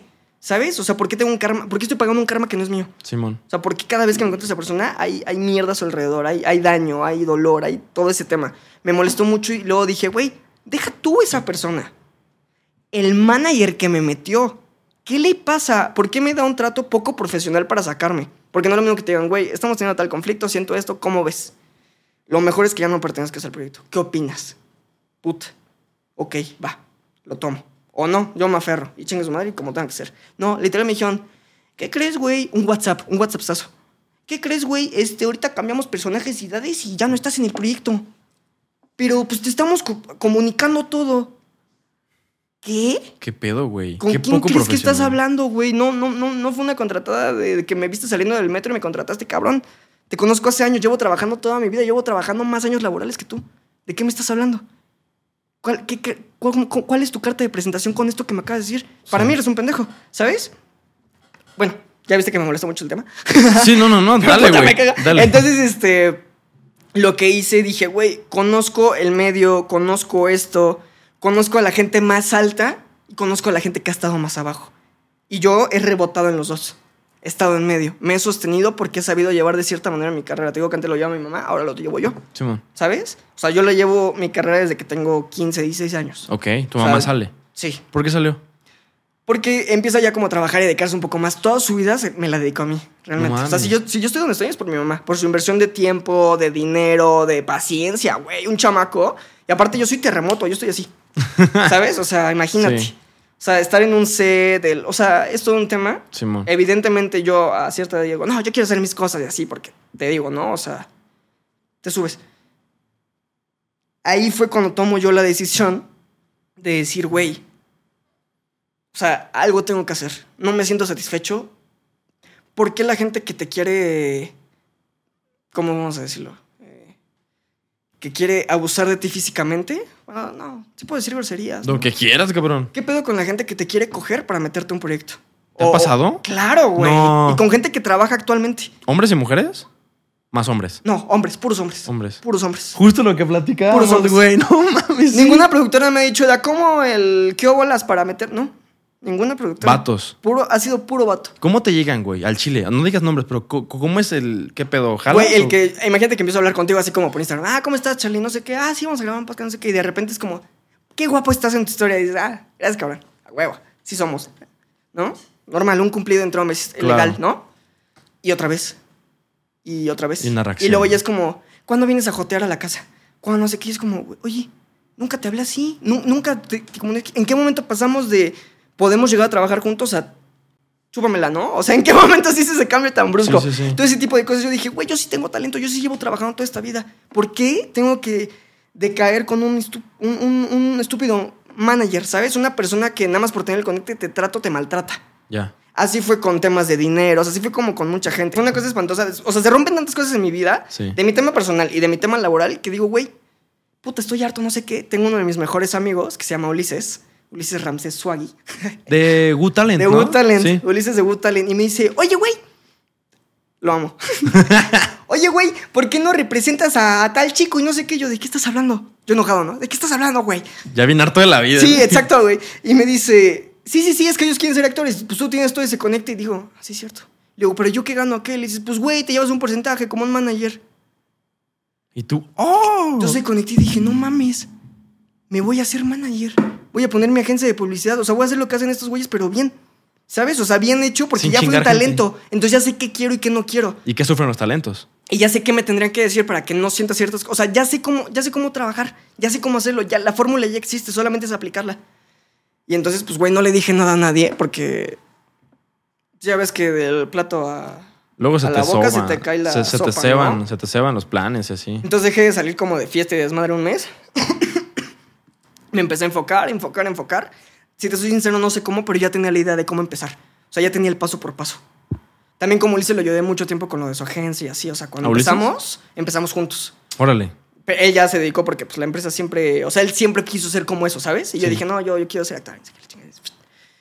Pero pues ya sabía cómo se hacía todo, ya sabía cómo funcionaba todo, todo. El contacto de las marcas pues, son amigas mías, ni siquiera es como de trabajo, son amistades mías, son gente con la que empiezo, son gente con la que me manda un WhatsApp, ¿sabes? O sea, gente que Sí. realmente me relaciono con esa gente. Entonces, pues todo era súper fácil y pues Se empezó entre compas. sí. O sea, me dio la idea ese güey y yo dije, claro, ¿por qué no? ¿Qué ¿Qué, me detiene? Entonces, ¿te ayudó él? ¿Te pasó como talentos? Sí, o sea, él me estuvo ayudando como toda la primera parte, así como de, güey, esto es así, la logística y no El sé qué, como enseñarme ¿no? todo. Sí. Y así, así fue. Ventajas del networking. Digo, Ventajas final- del networking, güey. Al final, pues es tu amigo desde hace mucho, pues, pero. Qué perro. Qué perro, hermano. Y con Ya. él, empe- o sea, a él lo conocí y empezamos a trabajar hace como 5 o 6 años. Eh, yo estaba en un boom de una novela que se llamaba Mi marido tiene más familia. Mi marido tiene más familia, a lo virgo. Y después salió la serie que se llamaba El corazón nunca se equivoca. Que fue como mucho boom porque era el primer proyecto con homosexuales en Televisa, en México. O sea, algo que salía en televisión pública. Muy disruptivo. Como lo aceptó la tele. A la verga. O sea, muy disruptivo, ¿no? No te preocupes, va todo bien. Sí, güey. O sea, como, como que hubo mucho ruido de eso. Ya. Entonces yo aproveché y tenía ganas de hacer algo con otro actor, ¿no? Que también estaba en el boom en ese momento. Entra Ulises, este actor me dice, oye, la neta, yo no lo conozco, no puedo trabajar con alguien que no conozco. Y dije, tiene toda la razón. Sí, sí, sí. tiene toda la razón. Entonces Ulises ya me platicó, lo vi como una persona en la que confiaba. Y pues me animé. Hicimos las conferencias, la cagó, las, las conferencias, las convivencias, la cagó y mil veces. Aprendimos mucho los dos de eso. Pero pues sí ganamos dinero, sí nos divertimos, aprendimos y ese güey como que se siguió con la agencia. Yo me seguí con otros proyectos que dije, no, ahora yo quiero hacer esto. Fum, fum, Ya. fum. Y así. Y pues fue, fue como una inversión de tiempo que se nos juntó y nos volvimos a encontrar, ¿sabes? O sea, como amigos toda la vida, pero en el medio laboral, pues cada quien está haciendo sus cosas. ¿sabes? Separado, sí, güey, completamente. Oye, ¿y ahorita ya tienes talentos firmados? O sea, ¿trabajas como con firma o por proyectos? que no me gusta trabajar bajo firma. Porque a mí no me sirve que tú como manager estés aferrado a lo que yo te consiga, sea bueno o sea malo, a lo que yo te consiga. Yo necesito que estés trabajando todo el tiempo para que entonces diga, güey, yo tengo tal talento que está tan posicionado. ¿Sabes? La, la gente que te firma es porque sabe que te consigue cierto tipo de trabajos y no le conviene que te vayas. Necesita como tener a la misma persona, como sabe que se le van talentos, porque no trabaja bien, porque se tarda en pagar, por las razones que sean, ¿sabes? O sea, he platicado como con mucha gente que ya tiene agencias y yo me he dado cuenta y también he visto con la gente que está más arriba de las agencias, todo el tema de, de marcas, Sí. ¿sabes? Entonces como que emprendes un poco más y, güey, no necesitas firmar a la gente. Realmente no lo necesitas. Hay cierta gente a la que sí ocupas firmar, porque es como, güey, te voy a invertir contactos, que no los tienes, ni siquiera te sabes sus nombres. Sí. No, o sea, la gente que, que necesitas para estar donde tienes que estar o donde quieres llegar es un contacto que tú no tienes y jamás vas a conocer. Y ni es famoso a lo mejor, ¿no? contactos, el tiempo, el, el hablar bien de esa persona, vaya a ser algo malo, vaya a ser algo bueno, porque no sabes cómo cambia la carrera de alguien. O sea, Claro. son muchas cosas las que les apuestas, ¿no? O sea, talentos nuevos, ahí sí, sí los firmo. Pero la neta, no he encontrado un solo talento que, que ah, güey, esta persona, joya la corona. A huevo. O sea, lo que hago es que, pues como ya soy influencer y así, así como amigos, te digo, oye, tengo una campaña de tanto para ti. ¿no? O sea, son, tan, son tales acciones, yo me, yo me llevo tal porcentaje, este es tu pago neto, se te pagan tantos días. ¿Jalas? No, no me siento relacionado con la marca. No, no me gusta el presupuesto. Este, no puedo porcionarla. Ah, ok, perfecto. Sí, sí, sí, jalo, fum. Sí, sí, sí. Y el tema de, de la agencia es representar o mover talentos 360, ¿no? O sea, una persona que cante, una persona que baile, una persona que actúe, una persona que te haga de todo, que tenga seguidores en redes sociales, para entonces como... Es una cosa que yo ya hice, un 360, tengo los contactos del 360. Entonces si me dice, ah, yo soy Chris, así te pongo a ti, aquí te pongo a ti, ¿no?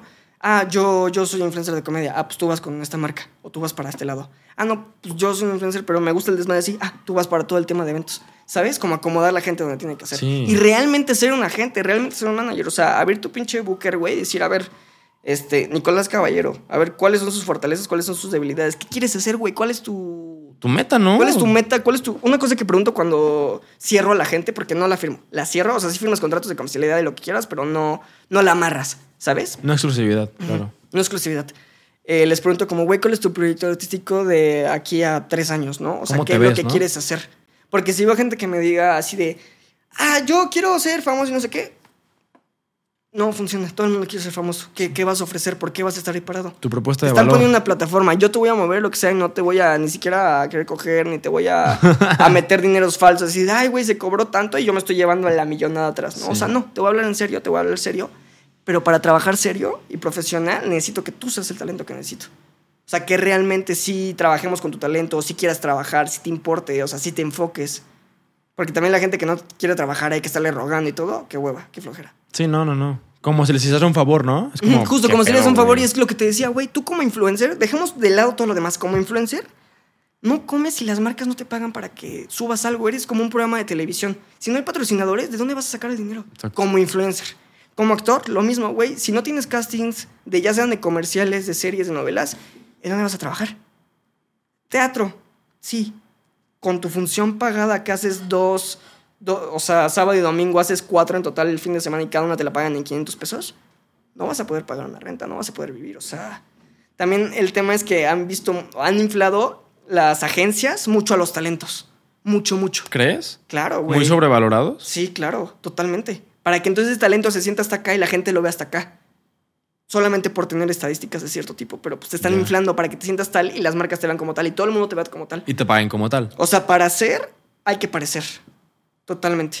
Para hacer hay que parecer. Primero hay que parecer. Primero tienes que parecer, si no, ¿cómo te conviertes en eso? O cómo te compran la idea, ¿no? Claro. Una pregunta muy técnica, güey, creo que a mucha gente le entrega eso. ¿Cuánto debería cobrar, poniendo números redondos, cuánto debería cobrar un influencer de un millón de seguidores en TikTok por hacer un TikTok? Un millón de seguidores con cuántas vistas promedio. O sea, ¿cuál es su ¿Promedio? de vistas? ¿100 mil, un millón, doscientos mil, quinientas? ¿Cuál es su promedio? Medio de millón de vistas? promedio, pon tú. ¿Promedio? Promedio. Medio millón de vistas. Puta, puedes cobrar desde 2.500 pesos hasta 35 mil pesos. Quien te lo pague. Este tema funciona por cómo te lo paguen. Yo conozco influencers que te dicen, ¿no? no mames, que si me quemo. Yo conozco influencers que te dicen, güey, mi posteo vale 50 mil pesos. ¿Sí? ¿Cuántos te han pagado? Cero. Ninguno. Entonces tu posteo no vale 50 mil pesos porque nadie te lo ha pagado. sí. Pon tú que tu posteo vale 1500, pero pues así los vendes, ¿no? O sea, esto está sobre oferta demanda, es, se trabaja sobre cada talento, hay una estrategia personalizada. O sea, por eso me metí mucho porque dije, güey, yo ya llegué, no a cierto tope con mi carrera porque todavía voy a hacer mil cosas, pero por lo menos ahorita siento que, o sea, mi tirada es como mover todo el show business en México de aquí a cinco años. O sea, yo hacer los eventos, yo contactar con las marcas, yo mover todo, todo, todo, todo, todo, todo, todo, ¿sabes? ¿Por qué? Porque quiero que todo sea una empresa real. O sea, todo, todo sea real, ¿sabes? Que O sea, deje de ser así como de puta, pues esta vieja está aquí porque se está acostando con el productor. No, no, no. O sea, que diga, güey, me aventé un casting y este pendejo me estuvo preparando y estuvimos haciendo clases de no sé qué y a clases de no sé qué y, y- y nos trabajó para entrevistas para que yo pudiera lega- llegar a cierto lugar, ¿sabes? Profesional todo el asunto, pues. Sí, sí, sí. O sea, que realmente sí se trabaja con tu talento. ¿Qué tan viable lo ves, güey? O sea, ¿qué tanta probabilidad crees tú que exista de que te desilusiones porque veas que realmente está más feo de lo que creías y que no se puede? Güey, eso ya pasé por esa etapa. Sí fue así como de, no mames, todo está choco, todos hacen las cosas mal. Todo el mundo, lo que te decía, tienen tanto poder. Por ejemplo, tú como influencer piensas así de, güey, no tengo trabajo porque las marcas no me buscan porque mi contenido... No, no es cierto. No tienes trabajo porque tu agencia o tu manager no te ha conseguido ese trabajo. Ok. Güey, las campañas son todos los días. Los trabajos son todos los días. Ese tema es todos los días. Es como la bolsa de, de- de- de valores. Güey, eso es desde temprano hasta tarde y todo el tiempo está moviendo y bajando, moviendo y bajando, ¿sabes? Sí, Pero sí, te han hecho creer como talento que no existe. Que es por tu culpa, cuando no es cierto. A veces la agencia ni siquiera tiene esos contactos. Ni siquiera No- tiene no campañas. hacerlo, ¿no? Primero consiguen el talento y luego consiguen las campañas. ¿Sabes? Me ha pasado, güey. Me buscó famosos, me buscó, me buscó otra morra que se hizo su agencia, que no sé ni cómo se llama la agencia. Pero primero de que, oye, ¿puedo contar contigo? Y yo, sí, ya no, quiero trabajo, dame trabajo. No, es que ya que llegue yo, pues ya que llegue me avisas, güey, por sí, favor. ya que llegue me estás molestando, no me estás molestando desde antes, ¿no? Claro. Sí, realmente es un tanto... O sea, yo lo que intento hacer con mis talentos es que realmente sientan que están trabajando para que podamos trabajar. ¿A qué me refiero? Son TikTokers, güey, el mandarte las estadísticas. El mandarte, oye, eh, bajamos esta información para que hagas esto en TikTok, ¿no? O sea, estas van a ser como las canciones más destacadas o así. O sea, el que realmente te estemos dando herramientas para que puedas trabajar con eso. Sí. No nada más el que pongas en tu, en tu biografía, estoy en tal agencia y no te den nada. Güey, a mí, yo he estado en más de ocho agencias. Madre O mía. sea, te estoy hablando de que llevo súper experimentado este tema, ¿sabes? Sí, sí, Con las sí. agencias que tienen firmado es como, oye, ¿cuándo vas a dar trabajo? Ah, sí, güey, estábamos hablando de tal. Sí, sí, sí. ¿Cuándo? A mí dame un pinche papel, a mí cítame. No, deja de, Dame un de cheque. darme largas, ¿no? O sea, Sí, dame un guion que grabar, qué historia hago, para qué marca, ¿no? Sí, sí, sí. O sea, ponme a trabajar. Si Sí. me estás firmando, es para asegurarme trabajo. Si no me firmas, no me asegures trabajo. ¿No? No, me firmes mejor, ¿no? Fíjate que me pasa, no, no es como que me pase como tal, pero, eh, sorry, me distraje porque llegó gente, pero pues mejor no finjo que no me distraigo. ¿Qué pedo? Ahorita, lo saludo chido, ahorita lo saludo chido. Se llenó el depa de un momento a otro, qué fuerte. Bueno, creo que seguimos, ¿no? Sí. Oye, ya que ya pausamos, ¿cuánta pila tiene la powerbank de ahí? Este dice 47, Mm. esta 71. Ah, huevo. Oigan, carnales, nomás les podría pedir que me dejen aquí libre el sillón. Porque, ajá, porque se pueden ver por acá. Pero ya todo chingón. A ver, ¿en qué estábamos, carnal? Agencias, marcas, cosas chuecas. Llegaron en el mejor momento de la plática. En el mejor momento de la plática. ¿Qué fue? Luego lo escuchas en YouTube, güey. Luego te lo paso. Am, ¿Qué has, has estado en ocho agencias? Que estás muy Sí, o sea, he estado en experimentado. tantas agencias, ya he visto las que te dan el mejor trato y el peor trato y cómo te jinetean, ya sean los trabajos o la lana, güey. Me, me tocó estar en una agencia que ya no existe, evidentemente. ¿Lo agarraste? Sí, güey. ¿Lo mataste? Brincó, güey. Eh, haz de cuenta que te decían, oye, jalas para tal campaña o tal intercambio con, con tal, este, con tantos números, ¿no? O sea, te vamos a dar esto con dinero y la chingada y así. Ah, sí, sí, jalo, pásame tus estadísticas, se las entregas y esas estadísticas las usan con otro talento. No me digas eso. O sea, venden estadísticas falsas a empresas. Güey, la gente hace negocios bien chocos. Qué horrible. Bien chocos. Y yo me di cuenta de eso ya con la agencia. No como talento, ya con la agencia, ¿sabes? Hace poco. Que decía, ah, chinga. ¿Tú por qué estás cobrando por eso y esto? Cállate. Cada cabrón. quien trae su negocio. Cada quien trae su, su deal. Y según el sapo, la pedrada, ¿no? Completamente. Claro, claro, claro. Sí, también conozco esos de. No, o sea, güey, te enteras de cada cosa. Por ejemplo, no voy a hablar de. de- O sea, voy a decir qué pasó, voy a decir contexto, más no voy a decir quién es, ¿no? Ok. Había un grupo musical aquí en México de chavitos muy conocido, güey, les pagaban por conciertos 5 mil baros. CD9. Pero te estoy hablando que cerraban conciertos enormes, güey. O sea, de, de que su manager se metía un melón y ellos les decía, 5 mil pesos entre los no sé cuántos eran. Güey, no se dieron cuenta. Nunca te das cuenta. Creo ¿Cómo saber qué, de qué grupo hablas, güey. Totalmente. Sí, sí, sí. Es es. CD9, yo le diría CD9. Él, él no va a decir porque no sabe, pero.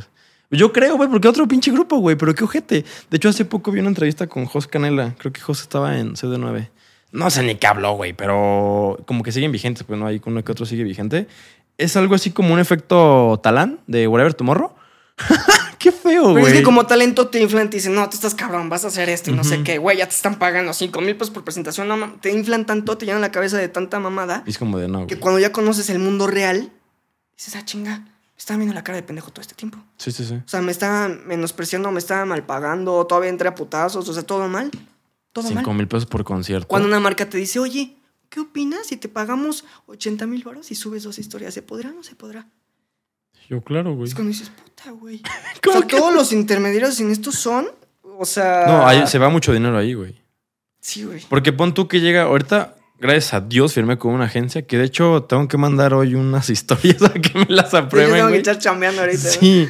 Y digo, creo que caí en buenas manos. No diré nombres porque no sé si puedo o no, güey. Firmé algo de confidencialidad que no leí muy bien, pero bueno. Mejor no. El punto es que muy chidos porque sí me dijeron, vato, tú puedes eh, ganar hasta tanto. O sea, hay gente que por campaña te metes 300 lanas, 200 lanas, según quien seas, ¿no? Según quien seas. Pero, o sea, lo que hacemos y por qué te convendría estar con nosotros, porque lo, o sea, negociamos como perros, güey, ¿sabes? Vamos con todo porque hay mucha influencia que lo pendejean. Ahora, pon tú, güey, a mi agencia le llega una marca, pero a su vez esa marca trae una agencia.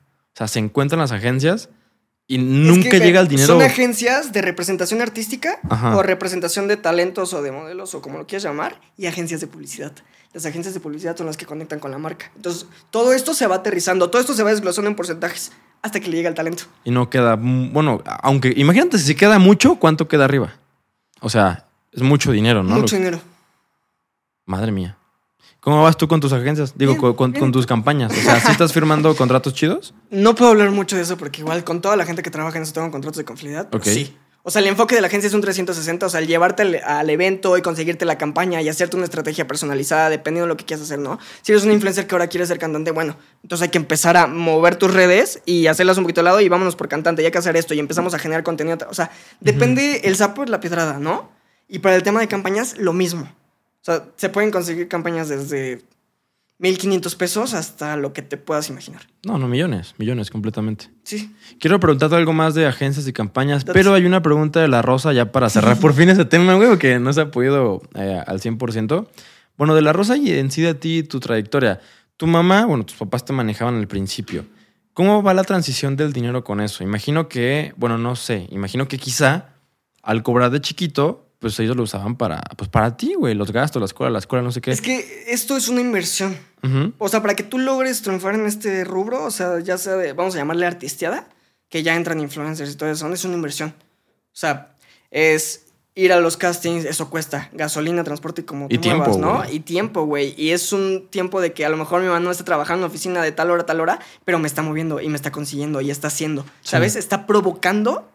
La suerte eh, es una fórmula que se divide en dos. Eh, la oportunidad, o sea, que te llega y la preparación que tengas. Nunca has escuchado así como de, güey, tuve un casting en Disney, pero no me quedé, qué mala suerte. No, pendejo, no te preparaste bien. Si te están mandando tu libreto una semana antes, es porque así va a estar el casting, ¿sabes? O sea, tienes, y también te llega la oportunidad porque provocas, porque vas y te paras. Sí. O sea, no sé si alguna vez escuchaste cómo llegó Omar Chaparro a Telehit. No, no sé. ¿Cómo Güey, ese güey, no me acuerdo qué estado viene, no voy a mentir, no voy a chorear a nadie. Llegó a la Ciudad de México, Telehit era el boom en su momento. Güey, se puso un disfraz de los personajes que él tenía y se fue a comprar un kilo de fruta y con el productor que iba pasando, o así que se viera importante, le hacía el personaje, ¿no? De, ay, no quiere llevar su frutita, no sé qué, la chingada. Entonces, güey, lo vio un productor y dijo, ah, qué cagado estás, pásale. No. ¿Así? Ujú, Así entró Telehit. Mira, lo quiero entrevistar. quiero que sí, me güey, cuente, o güey. sea, él tuvo suerte, que va de la fórmula de la oportunidad, porque lo provocó, porque fue y se paró allá afuera y estuvo chingue y jode con sus frutitas y la preparación. O sea, era un güey que tenía hambre. Y no estoy hablando de hambre de comida, estoy hablando de hambre de quiero ser, quiero trabajar, quiero, Ambición. quiero, quiero, quiero, quiero. ¿Sabes? Qué perra historia, güey. Está cabrón. ¿no? ¿La contó en un podcast, entrevista o dónde En una entrevista. En una entrevista lo escuché. ¿De quién? No tengo la menor idea, pero en una Ok. entrevista. Pero a ver, entonces, en esos momentos, pues tus papás se quedaban con el dinero que ganabas Ah, tú, o sea, digamos. Pon tú que yo no sabía, no te puedo decir de porcentajes, ya se quedan un 75% porque Sí. no lo sé. Pero a mi entender, a esa edad, era como de, ok, yo hice esto, fuimos a comer a tal lado, pude comprar tal cosa y pude escoger tal juguete y soy feliz. ¿Por qué no hace falta más en ese momento? Güey, ¿qué más necesito? Tengo salud, mi familia está bien, todo bien. ¿Por qué voy a pedir dinero? No lo necesito, no sabía del dinero. O sea, no lo entendía, ¿sabes? No- Claro. No, entiendo que un, un objeto de papel eh, represente un intercambio, ¿no? Tú querías juguetes y comer rico y nieves, ¿no? Y A mí, así. a mí se me cumplía, yo cumplía. Ya. Todos felices, todos ganamos, ¿no? Todos Sí, sí, sí. contentos. Ya más grande sí empiezo a preguntar, ¿qué pasa? ¿Qué sucede? ¿Qué es esto? Y mi mamá pues me lo dijo así de, oye, tú has ganado tanto, esto es lo que tanto se ha gastado en esto, compraste alguna vez esto, tun, tun, tun, tun, tun. Ah, lo tenía bien registrado tu mamá. Claro, güey, sí, sí, Qué sí. chido. O sea, también yo pedí juguetes, pero no mames, yo me acuerdo de haber pedido juguetes carísimos. Que ahorita los digo, cabrón, que yo ¿Por? eso. ¿Y por qué nadie me detuvo? Sí, ¿por qué no me qué dijeron? nadie me dijo y compraron un terreno a mi nombre, no? Sí, sí, me sí. dicho, cállate, y un terreno en Acapulco. Sí, sí, sí. Sí, güey, o sea, y ya más grande pues empiezas a variar porque son varias fuentes de ingreso, pero justo te marea el dinero. Y más a esa edad, no entiendes, no comprendes, nunca lo tuviste. Luego es demasiado para ti o para tu realidad actual. Güey, yo como- me acuerdo que cuando iba a la secundaria, enfrente de esa secundaria había una plaza y un McDonald's y así. Güey, yo traía 500 pesos en mi cartera de que había trabajado o así, ¿no? Mis compañeros tenían 20 varos. Entonces yo decir, no mames, tengo 500 pesos en mi cartera. Podría ahorita mismo ir a comprar una playera, un pantalón. Digo, a lo mejor gente que yo le estoy hablando esto dirá, ¿cómo? O sea, ¿no lo compraste dinero? No. O sea, yo, en mi familia no existía esa, esa, o sea, esa economía para poder decir, ah, yo puedo comprar lo que quiera cuando quiera. No. Es una realidad, ¿no? O sea, no le voy a mentir a nadie. Entonces, para decir, güey, puedo comprar esto, puedo hacerlo, no mames, está cabrón. Si quiero. Y luego empiezas a ver cómo son los trabajos de escuchar eh, historias de primos así de, no mames, estoy en un call center de tal hora y me pagan cuatro mil baros y no salgo. Y... No mames, soy de los beneficiados, güey. Y te das cuenta tarde, ¿no? Y te das cuenta. Y también a veces no quieres abusar de tu beneficio, ¿no? Porque sí es como de, güey, qué mal pedo. Sí. Qué mal Lo que pedo. te decía, como ese dilema moral de ver que Y toda la gente que no soy yo. Está, digo, no puedes hacer algo para cambiar a todos. Sí, porque no me voy, a ver, no me voy a bajar del tren. primero sálvate a ti, después salvas a todos los demás, ¿no? Pero aún así, qué mal pedo. Y todo ese tema es por la gente de arriba, ¿sabes? Que es como de que no se nos, que no se nos suben a las barbas, que no se nos trepen. Entonces todos hay que mantenerlos como, sí, tú eres el duro, tú eres el chingón, échale ganas, mi chingón. Me estás generando miles de pesos, échale ganas. Tú no lo sabes, pero échale Ponte la camiseta, Sí, ¿no? a huevo, sí. Y toma unas donas. Una pizza, ¿No? una Sí. pizza por la hora extra y así, mamadas. Madre mía. Yo creo que sí te tocó un impacto muy fuerte con el dinero. O sea, porque, güey, tú trabajabas al, al año, a los dos años y ni te das cuenta. Y, y digo, a lo que me cuentas, si estabas en escuela pública, digo, no es que fueras pobre, pero tampoco eras rico, ¿sabes? A lo que entiendo. Ahora, siguiente duda. ¿Tú, digamos, eras como la fuente de ingreso de tu familia o tu familia trabajaba en No, lo mi suyo? familia aparte? trabajaba en lo suyo. ¿Y nunca dejó de trabajar en lo suyo? Sí, nunca dejó de trabajar ¿No? en lo suyo. O sea, mi mamá no, no, o sea, trabajaba con mi papá, pero no trabajaba como al 100% en eso, ¿no? Y cuando empieza a ver así de, güey, yo te estoy hablando que vengo de una familia bastante humilde, ¿no? O sea, se comían sándwiches. Ok. Así todos los días, güey. O sea, te estoy hablando de, de- de que sí se logró un crecimiento financiero, ¿no? A través de un proceso. A través de 20 años y sí, yo sí noto una diferencia de ahora puedo estar parado aquí cuando antes estaba sentado aquí. Pero toda tu familia en general. Eh, familia núclea. Nuclear, tu papá, Nuclear, mamá. sí, sí, sí. ok. Entonces mi mamá, o sea, trabajaba conmigo y se enfocaba totalmente en mí. Porque, güey, llevar a un artista no nada más es llévalo, déjalo y métete en el celular. No, a ver, llévalo y que se cambie y que se aprenda estas cosas y que no es, o sea, sí que esté jugando, pero que no rompa nada, ¿no? Cuídalo. O sea, es todo un proceso, sí hay mucho detrás. O sea, aquí te la venden como que el manager es la persona que te consigue trabajo, ¿no? Y tú lo ves así de, ah, mi manager. Pero no, la persona del manager es una persona que tú le deberías estar exigiendo todo el tiempo, oye, esto, oye, quiero trabajo, oye, necesito esto. O sea, el que le exijas y te pueda conseguir, ¿no? No es al revés. No es al revés. A veces siente que es al revés. No, normal. En México, por lo menos, es al revés. Sí. Puta, los managers se sienten aquí en México. Uy. Algunos, ¿eh? Algunos sí les mandan unos besotes. Pero ¿Cómo? te amo. Güey, como, lo- como los políticos son nuestros empleados. Les pagamos de nuestros impuestos y se sienten un culo, güey. Sí. Es como, no está bien esto. o sea, Porque tienen raro. el poder y te han hecho creer que tú eres el chingón cuando no es cierto. Sí. Sí. Vaya, vaya vida lamentable. Pero a ver, ya para cerrar, ¿a qué edad, cuando tu mamá sale de ser tu manager, ya tú recibes 100% lo tuyo? ¿O ella se queda un porcentaje todavía? Es no, que me, o sea, no, yo decido 100% lo mío. Y yo ya decía, mi mamá. le dabas una lana a tu mamá. Qué, qué bonito, güey. O sea, porque digo, creo que tiene la bendición de que te tocó una mamá honesta y que te quiere mucho, güey. Porque un papá como Britney Spears, imagínate, Sí, te pudo tocar, cabrón. O como el papá de Luis Miguel. No, y aparte mi mamá sí era de, no quiere trabajar. Ni no modo. lo voy a forzar. Vámonos. Güey, qué ¿Qué linda. chicoteó? Ni modo. Ay, sí le voy a poner una vergüenza a chillar. No mames, o sea, ¿cómo, ¿cómo quieres que lo force? En alguna vez sí me tocó. Ah, sí lo puedo decir, pasó hace muchos años. Un comercial de Danonino. Ok. Que, güey, te digo que el trato de producción a, a talentos no es el más adecuado siempre, ¿no? O sea, en ese caso era una cosa X, normal, estándar, pero sí me ha tocado unos que te tratan muy bien y otros que te tratan muy mal. Ese día no sé qué pasó, que yo le digo a mi mamá, ya no quiero salir. Ya no quiero estar aquí. Ya me quiero ir. Porque te trataban feo. No sé, simplemente yo no quería estar ahí. Pues era un niño, güey. Ok. Corte a mi mamá, me agarra, me levanta y dice, llámenle al stand-by. No quiere Lo estar siento. aquí. ¿Qué, qué, ¿Qué quieres? ¿Que te patee las cámaras, cabrón? Ya, ya, se acabó esto. No va a actuar, ¿no? Sí. Corte A, nos paramos, nos fuimos y sí, fue un pedótico, güey.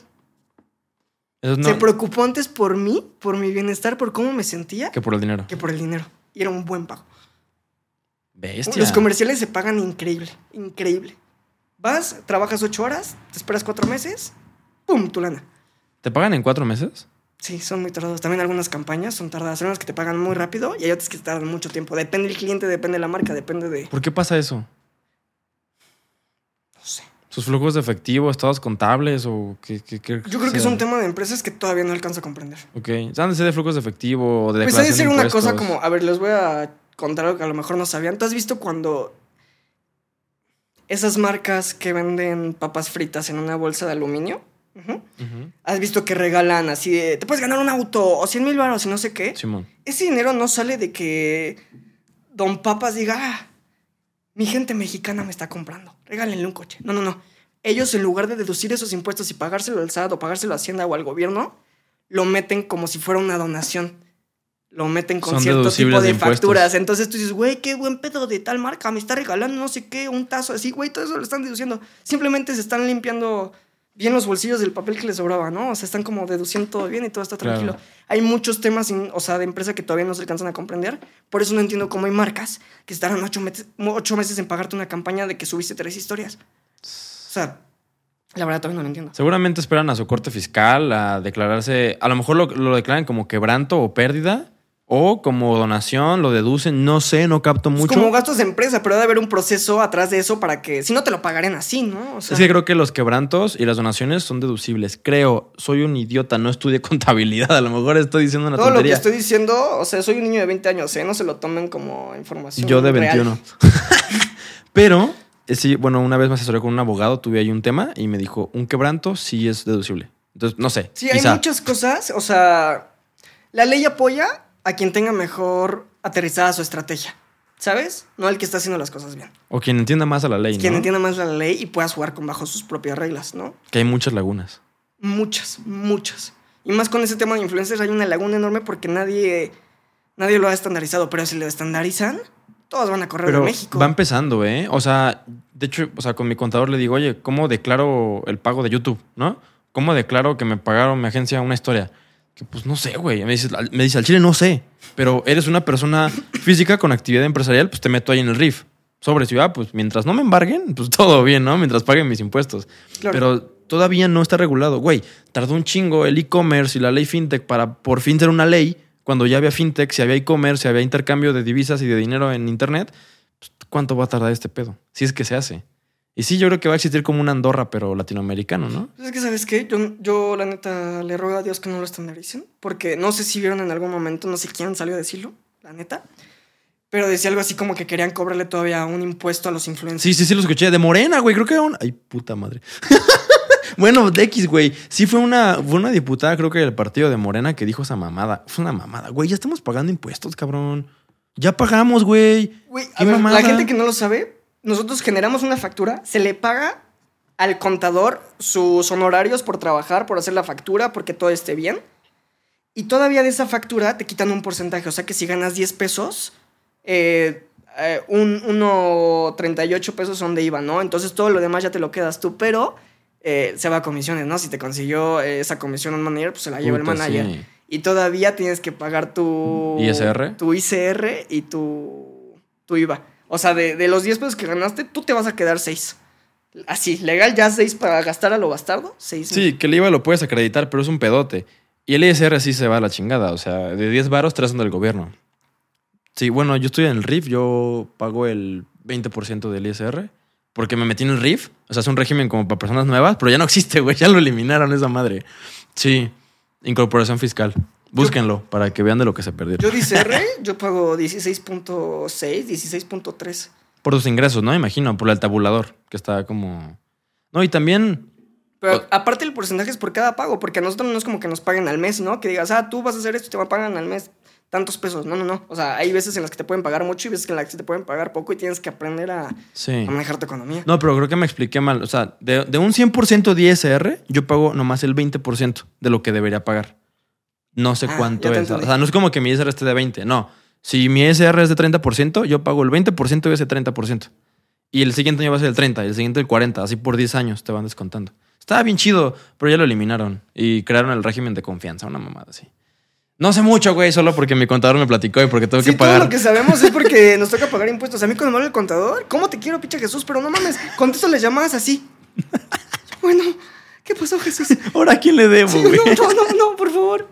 Sí, es un rollo. Este, me caga pagarle el SAT. Aunque pague poquito, me zurra. ¿Qué digo? Sonaba muy mamador, ¿no? De que, pues yo pago mis impuestos cuando reclamas cosas en la calle, pero es una realidad. Pero eso es una realidad, no todo el mundo paga sus impuestos. Creo que la mayoría no los paga. De hecho, yo, yo jamás he visto, jamás en mi vida he visto una persona de amistades decir, oye, ¿puedo facturar esta comida? Jamás, No, jamás, jamás, jamás. no. Y digo, oigan, ¿cómo viven con ese libre albedrío de, de nunca tener un crédito y que el gobierno te esté jode, jode, jode? Bueno, hay gente que luego le cae el SAT, ¿eh? O sea, que lo- los... Pues, güey, muchos artistas se mueren, ¿no? Mm. o los embargan o se declaran en bancarrota. Sí, yo he visto o- muchos artistas que de repente una semana sale así como de, güey, debe millones al SAT y de repente a la otra semana ya está muerto. Ay, cabrón, qué sospechoso. ¿Cómo estuvo eso? Que si a mí me preguntas, oye, ¿qué prefieres? ¿Pagarle 10 millones de pesos al SAT o desaparecerte Ah, pues pagar, 3, 4 ¿no? años? Pero con esos 10 millones, a ver, esto es un ¿qué prefieres? Ya se cambió totalmente la Dale, temática dale, del dale. podcast. ¿Qué prefieres? Pagar. Eh... Puta, a ver, déjame pensarlo bien. Esto se puede pausar, se puede cortar. No hay pedo, tú piénsale, Ah, yo güey. puedo- a ver. Nomás toma en cuenta mi fortuna total y lo que voy a pagar. Ok, a ver, a ver. ¿Qué prefieres? ¿Pagar de un putazo 10 millones de pesos y te vas a quedar con 42 mil pesos, pero no tienes ingresos estimados en este año? Esto lo estás empezando en febrero. No Tienes tengo- 40 mil varos En la bolsa para todo, el año. Para todo, todo, todo a partir de febrero. O morirte con esos 10 millones de pesos, pero güey, en tu vida puedes tocar una plaza, un banco, un cine, nada, nada. En toda tu vida. No, te cachan. En toda Eres tu una vida. persona así internacional súper famosa. No, sí pago, güey. ¿Sí pagas? Sí pago. Y Es te que quedas con 40 bolas. Me quedo y- con mis 42 y los multiplico de alguna forma. O sea, sí, güey. Es que estaría muerto civilmente. Sí. Es como estar en la cárcel, pero en tu casa. Como arrestos domiciliarios. O sea, volvemos a lo mismo de pertenecer. Dejas de pertenecer a la sociedad, te quedas vacío. Incluso hasta me podría suicidar, yo creo, güey, si Sí, estoy no solo. pasaría nada, güey. Es como me vuelvo loco. moriste. Ya me morí, ajá. Entonces, sí, yo sí creo que pagaría mis 10 millones. Y luego busco forma de ahora sí evitar pagar los 10 millones. No dije evadir, ¿eh? No dije evadir, culeros. Este, no, es que luego ponen palabras en tu Sí, boca. no son groseros. No, pero a ver. Por lo que diga, no por el contexto Sí, que sí hay muchas estrategias para no pagar y son legales completamente. Pero bueno, yo sí pagaría mis 10 millones. ¿Tú qué harías, güey? Yo Es toda tu vida, recuérdalo. hablaría con el SAT y le diría, a ver, ¿es un chingo de lana? ¿No te puedes clavar tanto? Te doy 5. ¿Qué vas a hacer con tanto? ¿Qué vas a hacer con tanto? Sí, sí, sí. sí. Güey, el SAT. Sí le diría, güey, si tengo 10 millones porque he generado más de 10 millones, ¿no? O sea, Claro. entonces le diría, a ver, vamos a hacer esto. Lo voy a poner para una fundación chingona. Me tienes que deducir esos 10 millones que te debo. De alguna u otra manera tenemos que lograr que me lo deduzcas. Claro. Y eso intentaría. O sea, que no se vaya directamente al gobierno. Negociar. Sí que se vaya, pero para otro lado, que se distribuya, que se pierda, que se queme, pero no es el gobierno. Negociar. Es que no tiene más opción. Yo también negociaría entonces, güey. Como las deudas municipales. Hay gente que debe 200 mil pesos de agua, llegan con 20 mil y ya se les quitan ese pedo. Digo, creo que el SAT es mucho más perro, pero ha de haber, ha de Sí, haber son- formas de, de tratar de, hey, pues no tengo, El pero. SAT pues, llega con picayelos, carnal, me debes 30 bolas. Ay, ay. No, ya te picó y te cobra, güey. Es como, no mames. No, sí son, son crueles esos güeyes y se van a poner un poquito peores. Saliendo del tema fiscal, güey, que no somos pinches contadores, pero aquí andamos hablando desde, o sea, como contribuyentes. Eh, eh, espérame un poquito, ¿cuánto llevamos, güey? Se va el tiempo bien cabrón. Llevamos una hora 38, hermano. ¿Tienes todavía tiempo? Bastante. Sí, ok, a la verga. Sí. Sí, sí, sí, ¿confirman? Ok, sí, sí tiene. No, no, no va a tardar otra hora 38, solo tengo otras preguntillas. Nada más otra hora. Ay, O- otras cuatro horas, no Yo jalo, yo jalo. Ahorita ya acabamos Rosa de Guadalupe, ya me quedó claro. El tema. ¿Y esa rosa? bueno, ¿hay cosas que quieras agregar de la Rosa que te gustaría externar o contar? Que no te pregunte. Es un gran proyecto. La neta quiero agradecer el haber, el haber estado ahí, el que pueda seguir estando de cierta manera si quisiera volver a participar en cualquier momento. Lo agradezco mucho. O sea, mucha gente lo ve como por encimita, pero güey, a ver, o sea, toda la gente que te mienta la madre, a ver, sale en la rosa. Actúa, no, actúa, por lo menos actúa. a ver, güey. cobra. O sea, la neta, yo sí lo veo internamente y me siento súper feliz, súper agradecido con, con toda esa industria, ¿no? O sea, ya sea la Rosa y Televisa y todo eso, güey. Son años de formación en mi carrera. Buenos o malos, son años de formación y me dieron para mucho más. Y ahora es la base en la que reposo para saltar a otro lado, ¿sabes? Entonces yo no, no puedo mentarme y decir, ay, pinche, ¿no? Y la parte me gusta, yo te digo, sí lo veo en TikTok. Yo de repente me apareció uno muy chistoso de un compañero que estaba más chiquito que decía, ¡saca! ¿Cómo, güey? Güey, me apareció un TikTok de, de un morrito que le están diciendo a sus papás como, oye, hoy no vas a poder ir a jugar a fútbol porque tal cosa tu tía. ¡Saca! No, no sé qué. ¡Saca! Güey, si lo encuentro te lo voy a mandar. O sea, luego hacen cada cosa tan divertida que puta, ¿quién se le ocurrió? Está, o sea, está increíble. ¿Quién fue el creativo que Mira, hizo este al pedo? final de cuentas, la Rosa de Guadalupe es un producto y el producto lo consume cierto tipo de gente. Si no te gusta, no lo consumas. Y lo consumen muchos. Y lo consumen muchos. Está padre, me gusta. Yo creo que cerraría, porque sí dije que actúan mal y, insisto, actúan mal. Yo creo que actúan mal, pero me gusta. O sea, creo que es Sí. algo que no sé si es necesario, pero llegó para quedarse. O sea, es ya la Rosa de Guadalupe. No hay algo que se le equipare, güey. 15 años. ¿No era 25? 25, güey. No, no, sé, no mames. sé. Son un 15 o montón. 25 son muchos, es la vida de alguien, o sea, es una vida, güey. Es que si te fijas, no hay otra cosa. Hay más podcasts, hay más bloggers, hay más comentarios de fútbol. No hay otra Rosa de Guadalupe. Mira, el tema, lo que hace realmente la Rosa de Guadalupe es agarra temas de interés social en este momento. O sea, vamos a decir que en su momento voy a hablar de algo mío. Cuando fue Pokémon Go, Ay, qué fenómeno, güey, sí. fue un fenómeno. Entonces la Rosa dice, güey, como, nosotros como Rosa de Guadalupe estamos para educar a la gente de cierta manera. O dirigirlos, ¿no? En la televisión estamos para educarlos, ¿no? Sí. Que el- la educación viene de casa de chavo. Para los que No esperes que te eduque la televisión, o sea, no. para los que están escuchando, Nico hizo muchas comillas cuando dijo educar. Muchas comillas, muchas, muchas, muchas. Sí. Eh, lo que quieren enseñar, por ejemplo, hablando de eso de Pokémon Go, es un como... poco más al micro? Hablando como de- ¿El micro jalado patí? Aquí- Ándale, aquí estoy, Poquito, bien. poquito, poquito. leve. Ahí. Simón, chido. Ok, Pokémon Go. Eh, lo que hacen es como a ver cuál es el peligro en esto. No, pues que salgas con tu celular en la calle y te lo tumben, ¿no? Te O- atropellen, o, te atropellen, o sea, todo lo que puede pasar. Entonces lo que ellos intentan es hacer conciencia de los temas que están pasando actualmente. Por Claro. eso se ha conservado. O del bullying o cosas así, ¿no? Porque entonces, pon tú que gente de mi edad dice, no mames, la Rosa de Guadalupe ya sacó de tal tema, ¿no? Pero las señoras, güey, en su casa se dicen, Pokémon Go, le voy a decir a mi nieto que no salga y esté en la pendeja, porque si no, lo van a atropellar. ¿Sabes? Ese es como lo que se enfoca la Rosa de Guadalupe. Por eso es que se ha quedado. Para tú conservarte en este medio, ya sea como empresa, como artista, como cantante, tienes que ocupar un lugar que no exista. Porque si no te vuelves una copia. Sí. ¿sabes? Entonces siento que la Rosa de Guadalupe supo muy bien ocupar su lugar y ya en su lugar empezar como a ver qué iba a hacer, ¿sabes? Porque, güey, te estoy diciendo, o sea, imagínate todo eso de estar sacando libretos, grabar dos capítulos a la semana, cada uno se graba en tres días. O sea, toda la semana están En chinga. en chinga. Son gente que, güey, los, los- la gente que, o sea, no me gusta, pero que les llaman como jalacables, la gente que carga y todo ese tema, güey, están desde las cuatro y media, cinco, hasta que se acaba, hasta que se vaya la última persona. O sea, te estoy hablando de chingas, güey, o sea, hay mucho detrás que la gente no ve. ¿Sabes? La gente ve como la rosa y dice, ah, ja, ja, ja, pero hay mucho, güey, alimenta a mucha gente, ¿sabes? Y al final de cuentas te está representando como país. Completamente. O sea, es un producto que, güey, vas a otro, a otro lugar y te dicen, la rosa de Guadalupe, no, por favor. Es como, sí, Sí. Sí soy. No, es- sí, lo consumen en todo la TAM, ¿no? Yo creo, güey. Y, por ejemplo, si no logras que la abuelita se preocupe por el nieto, logras que el problema se haga viral.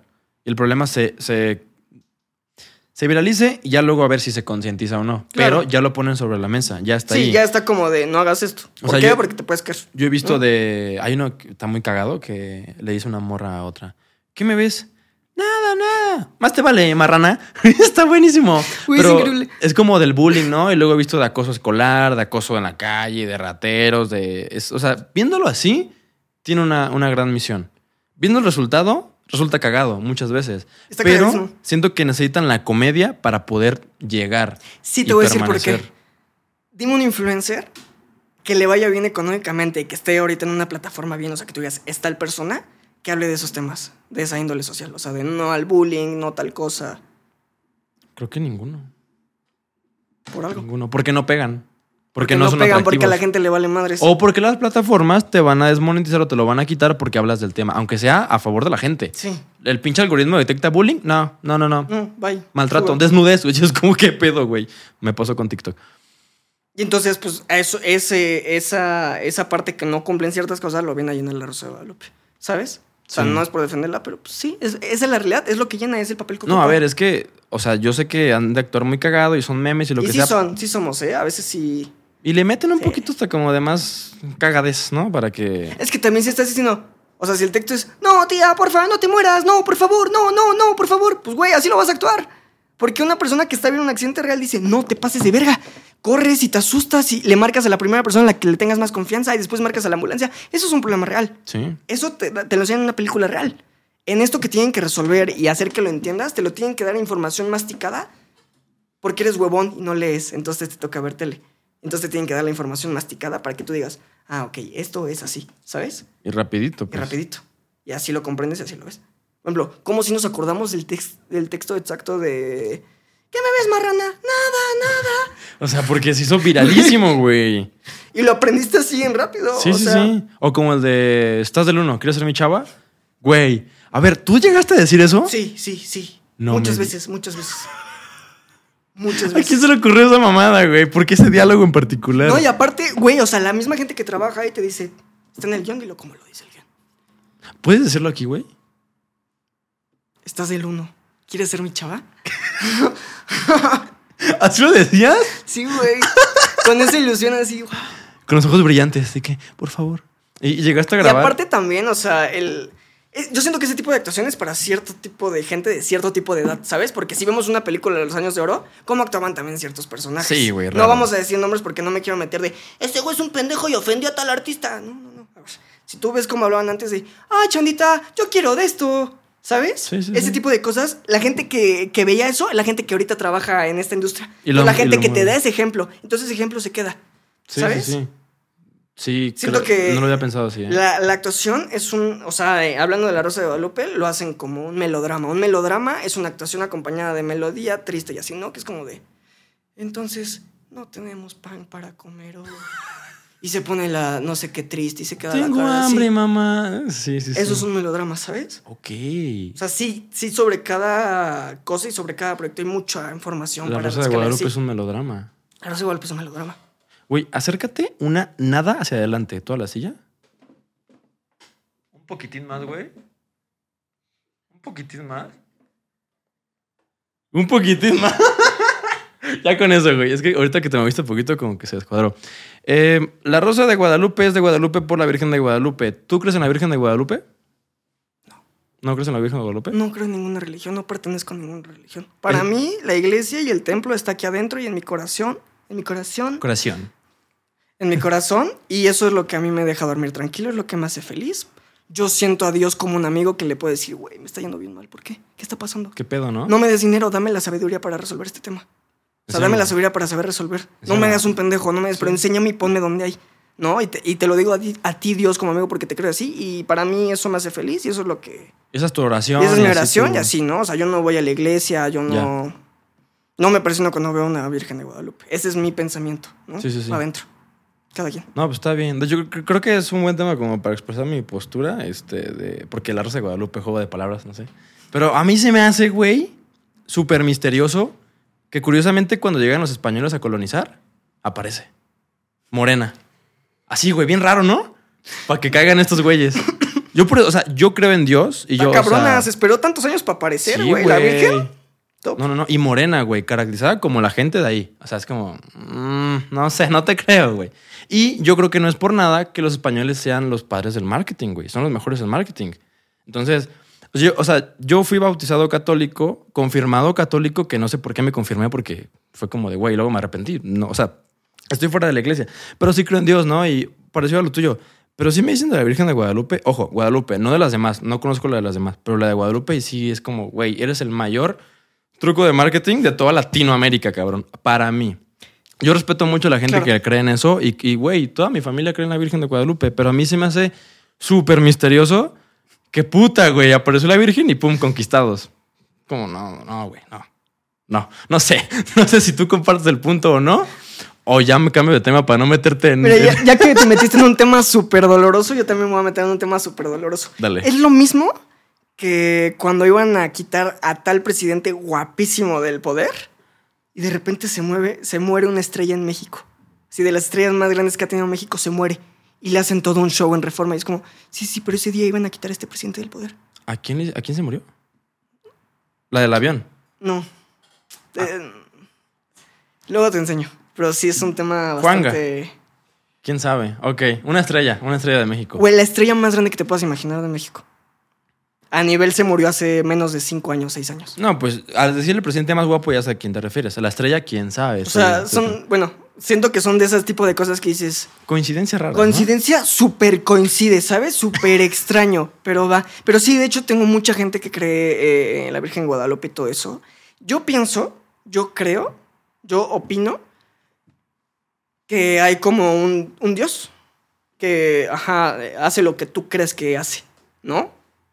O sea, es como una persona a la que le pides algo y si se lo pides bien, pues sí te lo va a dar. Pero también siento que es qué le das al universo, ¿no? O sea, qué das a cambio. Porque mucha gente es como, yo me quiero ser rico. Sí, güey, pero ¿qué ofreces? ¿Por qué tú vas a ser rico y no otra persona? Todo el mundo quiere ser rico. Yo siento que aplica con lo mismo, ¿no? Y siento que tú le pones la cara que quieras. Hay gente que le pone, no, pues mi Dios es Buda, no, pues mi Dios es tal y chalala. Y, y les cumplen y los milagros y no sé qué, porque, güey, tú le das ese poder, ¿sabes? Y Dios no va a decir, ah, no, yo quiero que nada más me vean de tal color. No, pues Dios es, güey, venme en todas las realidades que quieras, dependiendo de tu realidad, dependiendo de tu condición, Sí. ¿sabes? A lo mejor para ti es más importante que te vayas a caminar en la villa de rodillas a que le dejes de pegar a tus hijos. Claro. Y ¿Sabes? está bien a lo mejor ese es tu precio a pagar, bueno, pues, está bien. Y tus pobres No, hijos, o qué sea, pedo? Cada quien es como lo ve, güey. Pues cada cabeza Sí. es un mundo. O sea, sería muy difícil como formalizar a todos, ¿no? Y cuando pasa, pues es este. conquista. O sea, es un tema. No, y de hecho, si no me equivoco, en el libro del el Apocalipsis de la Biblia, en una parte dice que cuando todas las religiones se unifiquen, se acaba el mundo. Yo lo traspolo, ideología, religiones, política. Cuando todos piensen igual, ¿qué más? Tú ya no hay nada, se acaba. Todo lo contrario, amigo. ¿Tú Todo crees? lo contrario, dependiendo cuál sea el enfoque. Pero imagínate que todos, todos, todos piensen igual, güey. Lo mi- mismo. Ah, ok, que no haya libre albedrío, ¿te refieres? No, no, no. Hay libre albedrío, pero casualmente todos piensan igual, güey. Todos son católicos. Todos le van a X partido político. Todos le van a las chivas, güey. Todos, todos, todos. El- la, o sea, la Biblia habla de, de la religión, ¿no? Que cuando se unifiquen. Pero yo lo traspolo por mis bolas, porque se me antojó traspolarlo, a lo demás y digo, creo que tendría sentido que si de repente todo se unifica, es como, ¿ya para qué? Yo creo que no, y te voy a decir por qué. ¿Por qué? Esta teoría la he pensado toda la vida. A ver. Qué bueno que sacaste el tema. No tiene nada que ver, pero me voy a explayar. Dale, dale. Güey, mi, mi así top en la vida, o sea, lo que yo diría, güey, yo quiero que pase esto antes de que muera, porque si no me siento así como que no viví bien. Ujú. Güey, el que todos los humanos dejaran de trabajar por dinero, el que todo el sistema se caiga y todo, todo deje de ser monetario, porque trabajas por dinero, güey. Claro. ¿Cuánto te costó esta cerveza? ¿Cuánto cuesta este celular? O sea, todo este tipo de cosas. ¿Cuánto cuesta esto, güey? El podcast te genera dinero. Todo va relacionado con el dinero. Imagínate que nos pusiéramos a pensar todos como especie, así de, güey, ok, este es nuestro planeta. A ver, ¿qué pedo? ¿Es plano o no es plano? ¿Qué opinan todos? No, que sí, no, porque no sé qué. Güey, vamos a la Antártida. Todos nos vamos a enfocar, no sé qué, el presupuesto va a ser asignado para esto. Vamos a, A la ver, Antártida. ¿Qué ¿habrá un muro hay? de hielo o no? Entonces de repente decimos, si era plano. No, no era plano. Ok, next. ¿Por qué el universo todo el tiempo se está expandiendo? Pero hacia dónde se expande. O sea, es como yo decir que este vaso de agua se llena porque hay un vaso. Pero si no hubiera vaso, ¿hacia dónde se abre? ¿Sabes? Eso es lo Sí, que me sí, explico. sí. Todo ese tipo de cosas, siento que si nos enfocáramos como humanidad dejáramos de pensar money, money, money, money, güey, descubriríamos cosas muy chingonas. Por los misterios del universo. Y yo siento que la gente, digo, apoyando esta teoría, güey, que la gente que no se preocupa por dinero es la que se encarga de este tipo de secretos. Área 51, güey. Cosas muy extrañas que... Y la gente que a lo mejor no le alcanza con el tema de dinero y así, güey, pone su huerto. Güey, sus paneles solares. Güey, deja de tirar sus pinches colillas a la calle, deja de tirar basura, deja de intentar generar basura. Hace una, una conciencia, su conciencia le hace una realidad, ¿no? Para que no, o sea, es muy hipócrita el pensar, ah, pues yo ahorita voy a vivir y voy a consumir, ¿no? Sí. Y tus hijos, sí, y todos los demás. ¿Sabes? So- digo, igual nada más son utopías, pero están muy padres pensarlas. Me Pues, güey, estaría chingón que nos levantamos todos los días. Es como, oigan, oigan, hoy el enfoque del día de hoy como humanidad es eh, saber qué tanto penetra, no sé, los rayos violeta, ¿no? Entonces todos se van a parar aquí con cierta cosa. O sea, ¿sabes? Ese tipo de cosas estaría increíble. Sí. O sea, ir descubriendo tu mundo. Porque estamos tan familiarizados. Güey, ¿se te hace normal que vivas en un departamento como un cuarto enorme, donde haya más cuartos enormes en una construcción enorme y que se sostenga? No sé, a mí ese tipo de cosas, como no soy arquitecto, se me hace Sí. así sobre- Digo, güey, ¿cómo? No tiene lógica, ¿cómo aguanta tanto? Güey, el segundo piso del periférico es como... ¿Cómo le haces, güey? Güey, ¿cómo pusiste un segundo piso? ¿Y cómo aguanta tantos coches? Y no se ha caído, y ni en el temblor. O sea, Sí. todo ese tipo de cosas me sorprenden mucho y, y la gente se dedica a eso y por eso estudia una carrera. Pero imagínate de unas cosas que nadie comprenda. El fondo pero del realmente mar. nos enfocamos. El fondo del mar, imagínate conocer el fondo del mar. Porque no lo conocen todo, güey. Conocen una partecita. El fondo del mar.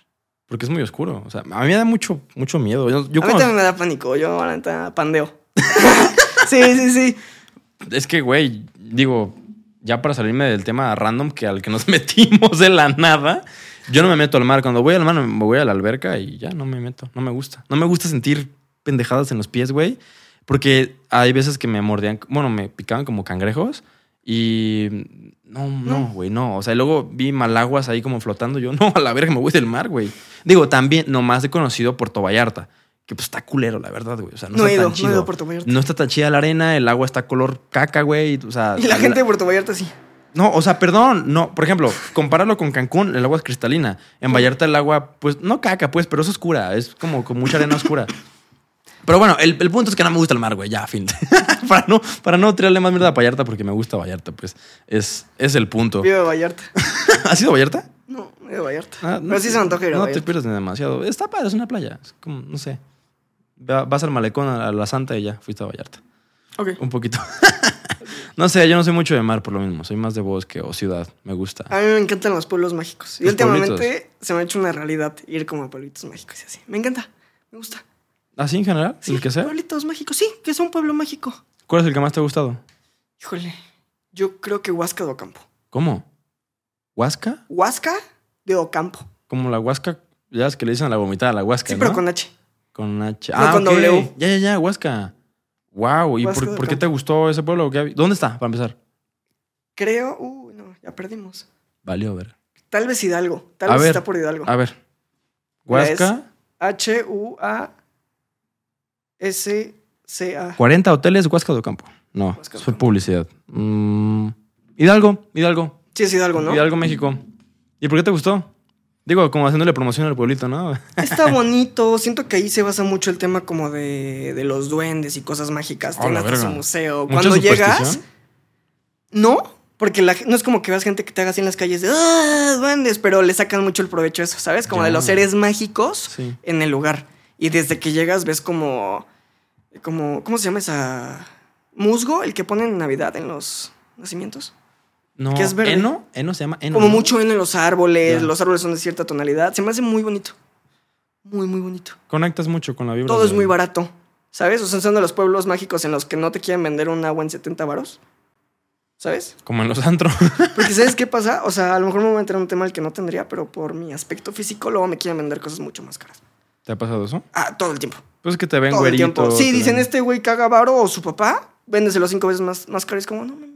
En los pueblitos, en esos lugares como No, más- en todo México, ¿eh? En todo México.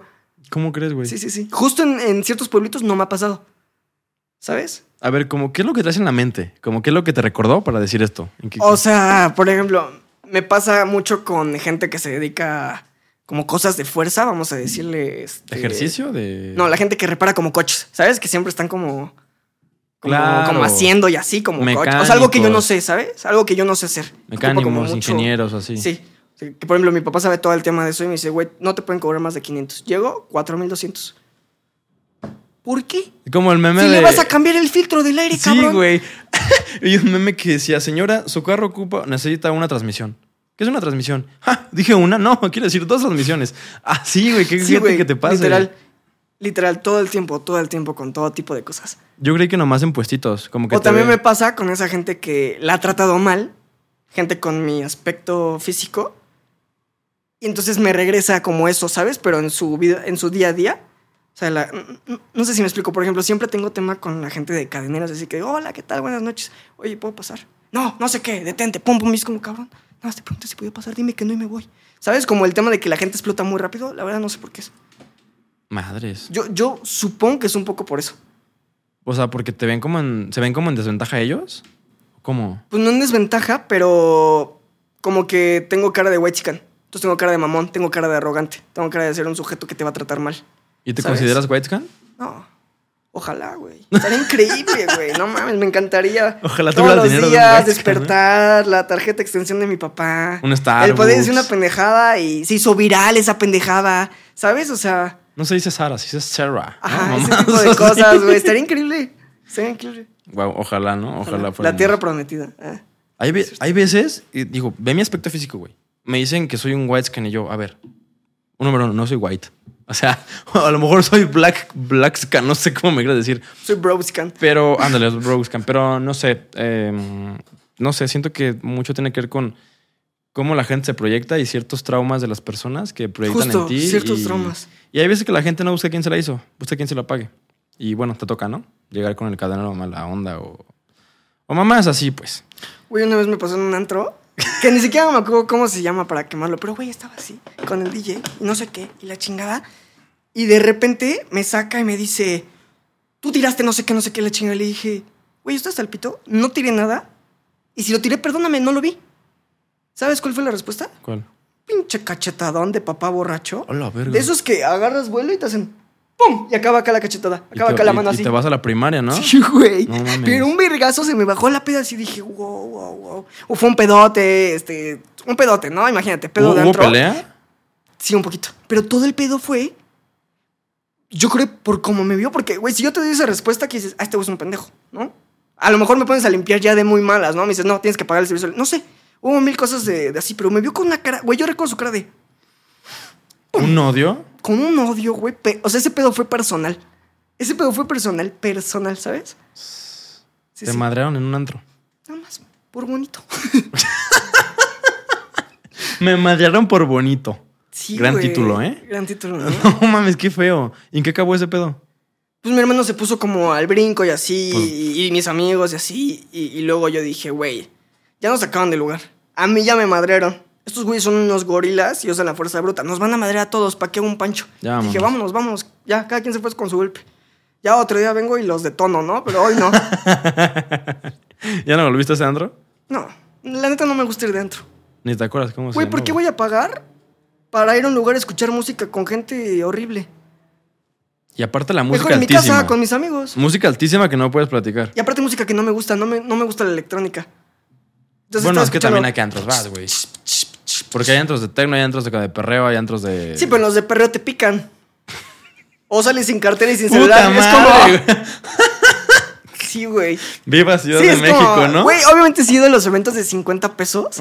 Que tu michis de al litro y te cuesta 90. Y acabas bien pedo no, con 100 pesos, ¿no? Sí, güey, y ahí la gente convives y todo súper bueno. O sea, obviamente sí me ha tocado ver gente picada, sí me han tocado ver madreados, botellas. Picados de reventadas. verdad. Sí, güey. No mames. Sí, que de repente, ¿qué pasó? Una bolita y un güey así. Pues ¿a dónde vas, cabrón? También tú. Güey, a mí me gusta mucho convivir. A mí no, no sé, como que los lugares fresas y así se me hacen de hueva, de hueva. Tienes que cumplir muchos estándares sociales. Sí. Y un lugar, ah, pues, güey, de al barrio te vas a, a vivir, ¿sabes? Así, desmadre y no pasa nada. Y la gente que se vende cerveza, quita la playera y así, desmadre, ¿sabes? Pero siento que cuando vas a un lugar muy fresa, uno es más caro. Dos, tienes que ir con cierto tipo de vestimenta. Tres, te tienes que comportar de cierta manera. Sí. ¿Sabes? No, realmente. No, y luego. o sea- yo, yo me cagaba mucho de que, güey, es que ¿por qué no le bajan el volumen a los antros para que puedas platicar y así vaya más gente? Pero, no me acuerdo quién me dijo esto, pero que lo hacen para que no platiques y pides más pisto, y más pisto, y más Claro, pisto. y no escuchas platiques. y mejor tomas. Y tomas, ajá. Entonces, son. son o muy inteligentes o muy. Aparte, no yo sé, siento que es para que no sientas la peda. O lo que traigas encima cada quien. ¿no? Porque creo que no es coincidencia que cuando sales ya te pega. Con el aire. Güey, o sea, es tanta música que te aturde. Es tanto calor que te, que te sientes como que quieres salir y te, te- te da pega euforia, la peda, ¿sabes? te pega la tacha, lo que te hayas metido en el baño, güey. De repente, puta, ya, ¿no? Ya valió madre. Sí, y por eso te quedas hasta las 5 de la mañana, sales y una pedota y llegas arrastrado y dices, güey, ¿qué pedo? ¿En qué momento? Secretos de antros. Secretos dentro. Me gustaría entrevistar a algún vato así como de antromexo, así como de, ey, ¿qué pedo, no? Bueno, también no creo que Sí, yo creo que también secretos. deben de tener sus No super misterios, super misterios. Por ejemplo, eso se me hace un gran marketing, tanto como Coca-Cola con Santa Claus. Ok. ¿Quién chingado se le ocurrió el shot de trapo? Shot, ¿qué es eso, güey? ¿No sabes qué es el shot de trapo? No. Se están sirviendo chupes y no sé qué, todo lo que se cae agarran un trapo y te hacen así. Y todo lo que sirve, pues te lo shoteas. Es ¿Qué un shot de pedo, trapo. güey? ¡Qué Y Son todos los alcoholes y, y mezcladores así que se caen. ¿Cómo garantizamos que el trapo está limpio, güey? Obviamente no, güey. No mames, Obviamente ¿qué no está pedo? limpio. No está limpio ni el vaso, cabrón. Ese pinche vaso huele a humedad. O sea, Es que, a ver, creo que aquí en, en Ciudad de México se maneja diferente eso de pistear. O sea, en Guadalajara, aunque vayamos a, a una peda muy chaca, güey, así de la verga, no te pican, ni te roban. Es raro, ¿sabes? O sea, sí, y luego hay antros allá que sí tienen código de vestimenta, hay antros que no, que entras como sea, hay antros de música hippie, de música reggaetón, de techno, lo que sea, pero siento que aquí es más salvaje ese pedo, güey. O te ha tocado muy duro, güey, no sé, pero nunca me ha tocado que piquen a alguien en una peda. no. ¿Estás cabrón, güey? Pues no. Güey, te digo que la gente de mi edad y para abajo está bien loca. Se te hace fácil, yo Pues es siento. que tenemos la edad tú y yo, güey. Bueno, tengo 21, casi lo mismo. güey, no, nunca he visto una de esas peleas de botellazos y todo cuando ibas en secundaria que decías, ¿cómo? ¿Qué, qué pasó? No, güey. Es que vio a la novia de no sé quién. No mames, ¿y por eso no trae ojo ese carnal? Y dices, neta, neta, neta, neta. O sea, me han tocado tiros, pero pues puñetazo lo separan y ya. No, No, pero pues es que, güey, o sea, yo siento que empieza porque se empiezan a pelear no sé qué y de repente el no sé quién traía no sé qué cosa. Y llega con la ¿Sabes? Y ya silla. Ajá, llega sí, con sí, el ya. taser. Sí, claro, Fuck güey. it. Ok, creo que aquí son muy salvajes las pedas en Ciudad de México. Pues más o menos, güey, no me acuerdo si fue Guadalajara o Monterrey. Fui a un antro y me dijeron, esto fue hace como tres años, ¿no? Ok. Me dijeron, no hables con nadie que no conozcas. Y dije, güey, entonces ¿para qué chingos me trajeron un antro? Soy una persona social, ¿no? Me dicen, güey, todos estos tienen algo que ver con el NARCO, ¿no? Sí, sí, sí. Y así de, oh. ¿Pero todos los del antro en ese momento? Pues eso fue lo que me dijeron. Yo También dije, está están muy- pendejos, ¿no? O sea, obvio no, y me puse a convivir y no sé qué. Sales y, güey, la calle llena de camionetas más caras que... Que la calle Lo que yo haya ¿no? visto en efectivo en mi vida, güey. Así, Sí. camionetotas y todo, y la gente. Y entran güeyes por ellos en uniformes, así, los sacan y todo. Dije, Policías con tenis, ¿no? Ahí sí me daba mucho más miedo. Es que, a ver, depende mucho, ¿eh? O sea, obviamente yo creo que en todos los santos está gente pues, de ese... Esos empresarios, ¿no? Esos empresarios. Pero Un saludo a esos empresarios. es que son empresarios fuera de la ley, pero son empresarios al final Claro. de cuentas. Pero bueno, siempre hay, pero así como que lleno, no, creo que sí te exageraron mucho, güey. Nunca están llenos de... Pues imagínate, ¿quién controla el pedo si todos están en el antro? No mames. Creo, ¿eh? Es Creo. que siento que eran hijos de, Ah, bueno, tiene sentido. ¿sabes? Hijos, sobrinos, primos, novias, novios de... Eh, mejor ni meterte, güey. Güey, me, me terminé saliendo. Luego, una vez, no me acuerdo quién me contó un compa que le tiró el pedo a una morra. Pues estás en el antro, tiras el pedo, la morra jala. Y era la novia de un güey pesado. No, mami, ya lo andaban matando el vato. Sí son, güey. Mejor, yo prefiero no ir tanto, la verdad. Prefiero quedarme pisteando en mi casita con mis compas. Como en un rato vamos a pistear, ¿sí o no, güey? ¿Sí? ya me dijeron que sí. Güey, pues para ir finalizando este pedo, la verdad tengo varias preguntillas acá, pero quiero hacerte algunas que valgan la pena. Va. Um, ah, en un video tuyo dijiste que No, Jordi. Te digo que... era súper conservadora, Jordi. Jordi. Ahí te va. Tú dijiste que te preguntaron qué, qué cambiarías de este mundo o de la gente. Y tú dijiste que cambiarías la promiscuidad. Yo creo que la quitarías o no sé. ¿Por qué? ¿Qué te pasó? ¿Por qué la promiscuidad la... O sea, ¿por qué se te ocurrió esa respuesta, güey? ¿O ni te acuerdas? No, tal vez sí me acuerdo. Ah, ok. Sí, probablemente. Tuve el tema con muchas exnovias, exparejas y así, que no me tomaban en serio, ¿sabes? Y en ese momento de mi vida fue cuando me hicieron ese tipo de pregunta. Ok. O sea, que no me tomaban en serio y decía, güey, ¿por qué es promiscuo? O sea, ¿por qué, por qué si ya tiene novio no sé qué le chingas se va por acá, por acá, por acá, por acá? ¿Por qué? ¿Por qué? O al igual lo que te decía de los managers o gente como arriba de ti, que, güey, te está tirando el pedo y es porque no se pueden controlar sus instintos, ¿sabes? Es como, ¿por qué son tan promiscuos? ¿Qué pasa? O sea, cálmate, güey. No, no puedes intentar Gobiérnate, cogerte ¿no? todo lo que ves. Cálmate, cálmate. ¡Quieto! Sí, ¿sabes? Era como, como ese tema, ¿sabes? Y también va un poco de la mano de la lealtad de así, porque a lo mejor te puede valer madres, pero rompes cosas Sí, en man. las demás personas que no entiendes, ¿no? Entonces yo creo que lo dije por eso, según yo lo dije por eso. No, sí. O sea, cada respuesta es súper contextual, güey. Y seguramente no piensas lo mismo o a lo mejor se Claro. cambió, no sé. Pero entonces tú, o sea, tú la promiscuidad la definiste como infidelidad, como que no respetes el acuerdo, como... Co- o sea, como el no respetar a tu pareja y el no respetar a la gente que te rodea. O sea, el, el ser promiscuo, el, no llamarlo acosador, pero sí, ¿sabes? Como, ¿Te fueron infiel? ¿Quién sabe? Ok. ¿Quién sabe? Pero sospechabas. Que yo sepa, no. Ok. Sospecha sí, seguramente. Sí. Pero pues te haces pendejo, ¿no? O sea... Pues es que también como que no quieres saberlo, ¿no? Yo creo como que dices, ah, mejor Sí, no si me realmente estás muy enamorada, mejor le haces, uy, ni para allá voy a mirar. Voy a hacer bien, güey. Yo creo que de alguna experiencia sí vino el dicho de ojos que no ven, corazón que no siente. Creo. Sí. Digo, sí que está dando de la chingada, pero... Pero mejor que no se entere o no te enteras, ¿no? O sea, duele menos. Pues sí, y es que también como que siento que la infidelidad estuvo muy normalizada. Digo, no sé desde qué año, pero güey, tan solo no es, bueno, mi familia, mis abuelos, sí había pedos como que de otras familias y que la casa grande, la casa chica, como que eh, no estaba tan chido. Ajá, sí existía, al menos en mi A ver si familia. no se enoja. Yo creo que no. A ver si no se enoja mi papá de que cuente esto. Este, una vez me to- nos tocó ir al funeral de un bisabuelo Ok. que, o sea, estaba, era papá de mi abuela, la que es mi abuela de toda la vida, que se llama Lupita, te amo, Lupita. Eh, Tu abuela de toda la vida, pues ¿cuántos tienes? o sea, tengo dos, pero ella, haz de cuenta que ella me llevaba a la escuela o me Ah, quedaba ya. siempre con ellos. La Era más como cercana. la, ajá, la súper, súper, ultra más cercana, ¿no? Y cuando se muere, güey, conoce mi abuela, mi papá y sus hermanos, o sea, todo- toda esa familia, A los... a la otra familia, A los medios hermanos. Pero de super película, de que el, el- o sea, enterrando al muerto y así, la mano de cómo están y no sé qué. Güey, fue una cosa que yo le pregunté a mi papá, ¿quiénes son? Y me decía, son la otra familia. No. Y se conocieron, güey, te estoy hablando a sus 60 años, ¿no? Vital pito. güey. Fue una cosa que yo vi así como de los Avengers llegando así, en la mano, y dije, ah, cabrón. Civil War. Sí, güey, fue una cosa fuertísima. Y aparte toda la familia no sabía cómo iba a reaccionar. A ver, se está muriendo como el papá y no sabe si va a haber pedo de este lado o no. Claro. Como, o sea, güey, fue una cosa así que todos dijimos, no. Y ahí se, puede ente- romper. ahí se enteraron. Sí, de- algunos sí, se desmayaron y todo, güey. Sí, No. sí, fue una cosa de la otra familia. Era la casa chica, supongo. No sé, ¿No, no sabes? no tengo ni la menor idea. Verga, güey. Es que, o sea, pasó muy parecido con mi abuelo. Sabían todos, menos los... no- yo no sabía, por ejemplo. Yo, yo después supe, o sea, me enteré del chismesote. Pero sí, mi abuelo tenía otra familia. Y digamos que mi familia era la casa grande, ¿sabes? Ahí vivía y todo el pedo, pero pues sí estaba la, las otras personas y es como, ¿y esos güeyes quiénes son? No, pues tus tíos. Y yo, ¿cómo que mis tíos, güey? O sea, nunca los vi en Navidad, ¿quiénes son? Sí. O sea, no, así, güey. Sí, porque yo, yo veía a todos mis tíos en Navidad y era como, este güey nunca apareció, o sea, y no se parece, o sea, ¿quién es? Pero siento, devolviendo, la infidelidad siempre estuvo como demasiado normalizada. O sea, y las señoras aguantaban. Y sabían que era en la casa chica o la casa grande. Sabían que había alguien más. ¿Por qué? Porque era lo que te hacían pensar y pensabas que ahí estabas bien, ¿no? O que no estabas tan mal. O, o- o también, o sea, yo lo he visto en películas así, no puedo hablar de algo que no viví, pero así como de que familia, o sea, de, de- vamos a hablar de la chica, ¿no? O sea, que estaba con un señor y otra familia, obviamente se quería separar, pero decía, no, y que tú vas a trabajar, y no sé qué, y ciertas Eso, cosas como güey. pensamientos pendejos que habían antes. Entonces, si en ese momento te ponen esa realidad, yo también me quedo con el señor que me está engañando. O sea, me estás pintando mi realidad horrible fuera de él, obviamente me voy a quedar ahí. Manipulación al final. Y violencia. Hace cierto tiempo violencia, yo creo. Sí, claro. Hace poquito vi un podcast de, no me acuerdo cómo se llama la morra. Es. Ah, no voy a decir la referencia porque luego me funan. Eh, ahorita te explico.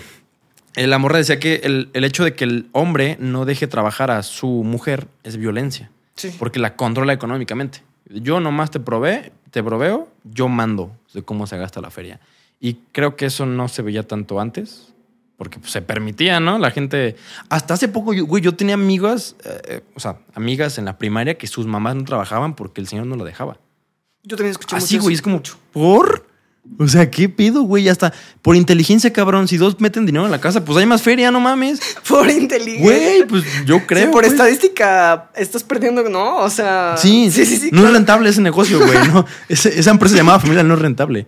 Siento, pues. Pero bueno, ¿cómo, cómo hablamos de la infidelidad? Ah, por la promiscuidad. preguntaste. la promiscuidad, sí, sí, sí. Mm, mira, te voy a hacer una última pregunta, güey. ¿A qué le tienes miedo? ¿Miedo tangible? Lo que quieras responder, güey. Lo que se me dan mucho miedo los bichos. Los bichos. Animales como de, de aquí para abajo me dan mucho miedo. Sea arañas, mariposas. Cucarachas. cucarachas. Sí, me- o sea, no miedo de. Pero miedo de salir corriendo, alejarme de la situación. Sí. Miedo de. Oh, miedo de pánico, ¿sabes? Ok. ¿Y miedo un poco más profundo o más metafísico? Híjole. Yo creo que todo me da miedo. Y eso es lo que me ha mantenido. ¿A qué te refieres? A ver, explícame. Pues, güey, el venir contigo a una entrevista sin haberte conocido es algo que claramente me da miedo. ¿Tenías como inquietud? Claro, miedo. ¿A qué? A, a saber qué va a pasar. Incertidumbre. Incertidumbre. Miedo. Ok. O sea, imagínate que a lo mejor me preguntas una cosa espantosa y yo sí. ¿Que ¿Cómo O me no? cosas que no supiera, así yo sí. O sea, Sí. yo creo que también el miedo es supervivencia. El no tenerle miedo a las cosas te hace un pendejo, ¿no? Y el que le tengas miedo de, güey, ¿qué tal si la cago haciendo tal cosa de trabajo? ¿Qué tal si la cago presentándome? Como que te da... Es un seguro, ¿no? Sí, o sea, te da cierto tiempo de, güey, espérate, tenemos miedo. ¿Por qué tenemos miedo? Entonces analizas la situación y dices, güey, tengo miedo por tal razón, porque siento esto, porque pienso esto, porque puede pasar esto. Como el dolor. Entonces, ¿cómo lo voy a solucionar? ¿Cuál va a ser la estrategia para avanzar? Entonces, yo creo que, güey, literal todo me da miedo. O sea, todos los temas que hago personales o, o relacionados al trabajo me, me, me, me paniquean, güey. Soy una persona muy nerviosa. ¿Definirías que el miedo es la incertidumbre? Porque así como que todo se me hace un tanto... que Es el siquiera- instinto de supervivencia. Ok. O Porque sea, te digo, los animalitos y eso me da pánico. Pero entonces te sientes en constante peligro. Sí, claro, güey. Constante. Constante peligro todo el tiempo. ¿Y eres feliz? Ah, sí, súper feliz. ¿Y cómo manejas como este contraste de sentirte en Pues peligro? como te y- digo, si me siento en peligro de, no sé, a ver, vamos a poner de ejemplo, güey, voy a, al Oxxo a las 10 de la noche por unas papas. A ver, no mames, me pueden robar de aquí al Oxxo, me pueden secuestrar. O sea, yo soy una persona que vivo solo, ¿no? Entonces no es como que vaya a decirle, papá, ven por mí. Por... No, Ya eres tú solo contra ya eres el mundo. yo solo contra el mundo y el mundo está muy mal, el mundo está enfermo. Sí. Entonces, ese tipo de cosas sí me asustan, güey. ¿Sabes? O, o un pendejo que le haga así, no, no sé. O sea, Sí. como que te da miedo, te asusta algo que pueda pasar porque ya sabes qué puede pasar. Entonces lo previenes, entonces te adelantas, ¿no? Qué postura tan interesante, güey. Nunca la... O sea, nunca me había tocado a alguien que me dijera, le tengo miedo a todo. Es como... Pues sí, güey. Aquí la diferencia es que no te paraliza el miedo. Ah, no, no me paraliza el miedo. O sea, también me gusta mucho lo que me asusta. Sí, ¿Sabes? Sí, sí, sí. O sea, sí. O sea, simplemente tienes presente el miedo y, bueno, juegas con él, ¿no? O haces... Sí, claro. Por lo- ejemplo, ahora con la agencia, güey, o sea, el llegar y conectar con marcas, no, no siempre te va a presentar a alguien. Tienes que llegar tú y decir, hola, ¿cómo estás? Soy Nicolás Caballero.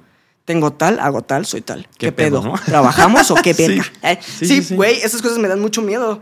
Pues como ansiedad social, ¿no? Pero entonces es como de, ah, ya, ya, ya, ya. Lo logré. Mm, ¡Pum! Y vas y detonas, vas y accionas. Güey. Se te va quitando el miedo del momento y ya lo hiciste, ya lograste, ya Sí. conseguiste. Pero obviamente detrás de eso hubo un, no voy a llegar diciéndole tal, no voy a hacer esto. O sea, hubo como un pensamiento, una, una estrategia detrás, ¿no? De Justo, justo, como que me describiste en los Elliot, güey. Casi, casi. Es que, a ver, yo soy nuevo en este mundo de las redes. Tú llevas un ratote entre todo el pedo. Entonces yo era como de verga, güey. Es que hay un vato que yo lo veo en TikTok y es súper famoso y lo quiero invitar a mi podcast. Entonces, ¿qué hago, güey? ¿Cómo le hago? Pues dile. O sea, pues va. Y sí, yo me animé, pues ya súper pedísimo y como que no salió tan bien. Pero bueno, me animé, güey. me animé. Entonces, pues bueno. Pero sentiste este, miedo. Sí, güey, como de. Miedo verga, es que- social, porque si la cagabas ibas a quedar como un pendejo con ese güey. A lo mejor es una persona que tú apreciabas o, o lo que hacía o, o así, Y ¿sabes? si se me traba la lengua, es güey. y miedo. se- Y entonces, ¿qué haces? Te detienes y analizas la situación. y sobres. Entonces, hay un porcentaje de que te salga mejor a que te salga peor de lo que lo tenías planeado. Pero va a salir, porque si no lo haces, no sale nada. Claro. Sí, porque si el miedo te paraliza, no. Estás no, mal. no se arma. O sea, tienes que hacerlo y aguantarte el putazo, ¿no? Está chida tu visión del miedo, ¿eh? O sea, está, está cool. Creo que es Porque un buen motor. Se me dice así de, ay, miedo de. O sea, interno, güey. Todos se van a morir, nada de seguro. Me puedo quedar en la calle el día de mañana. O sea, tengo que estar lo más contento y lo más tranquilo con lo que estoy viviendo día a día. Ni siquiera en el mes, día a día. ¿no?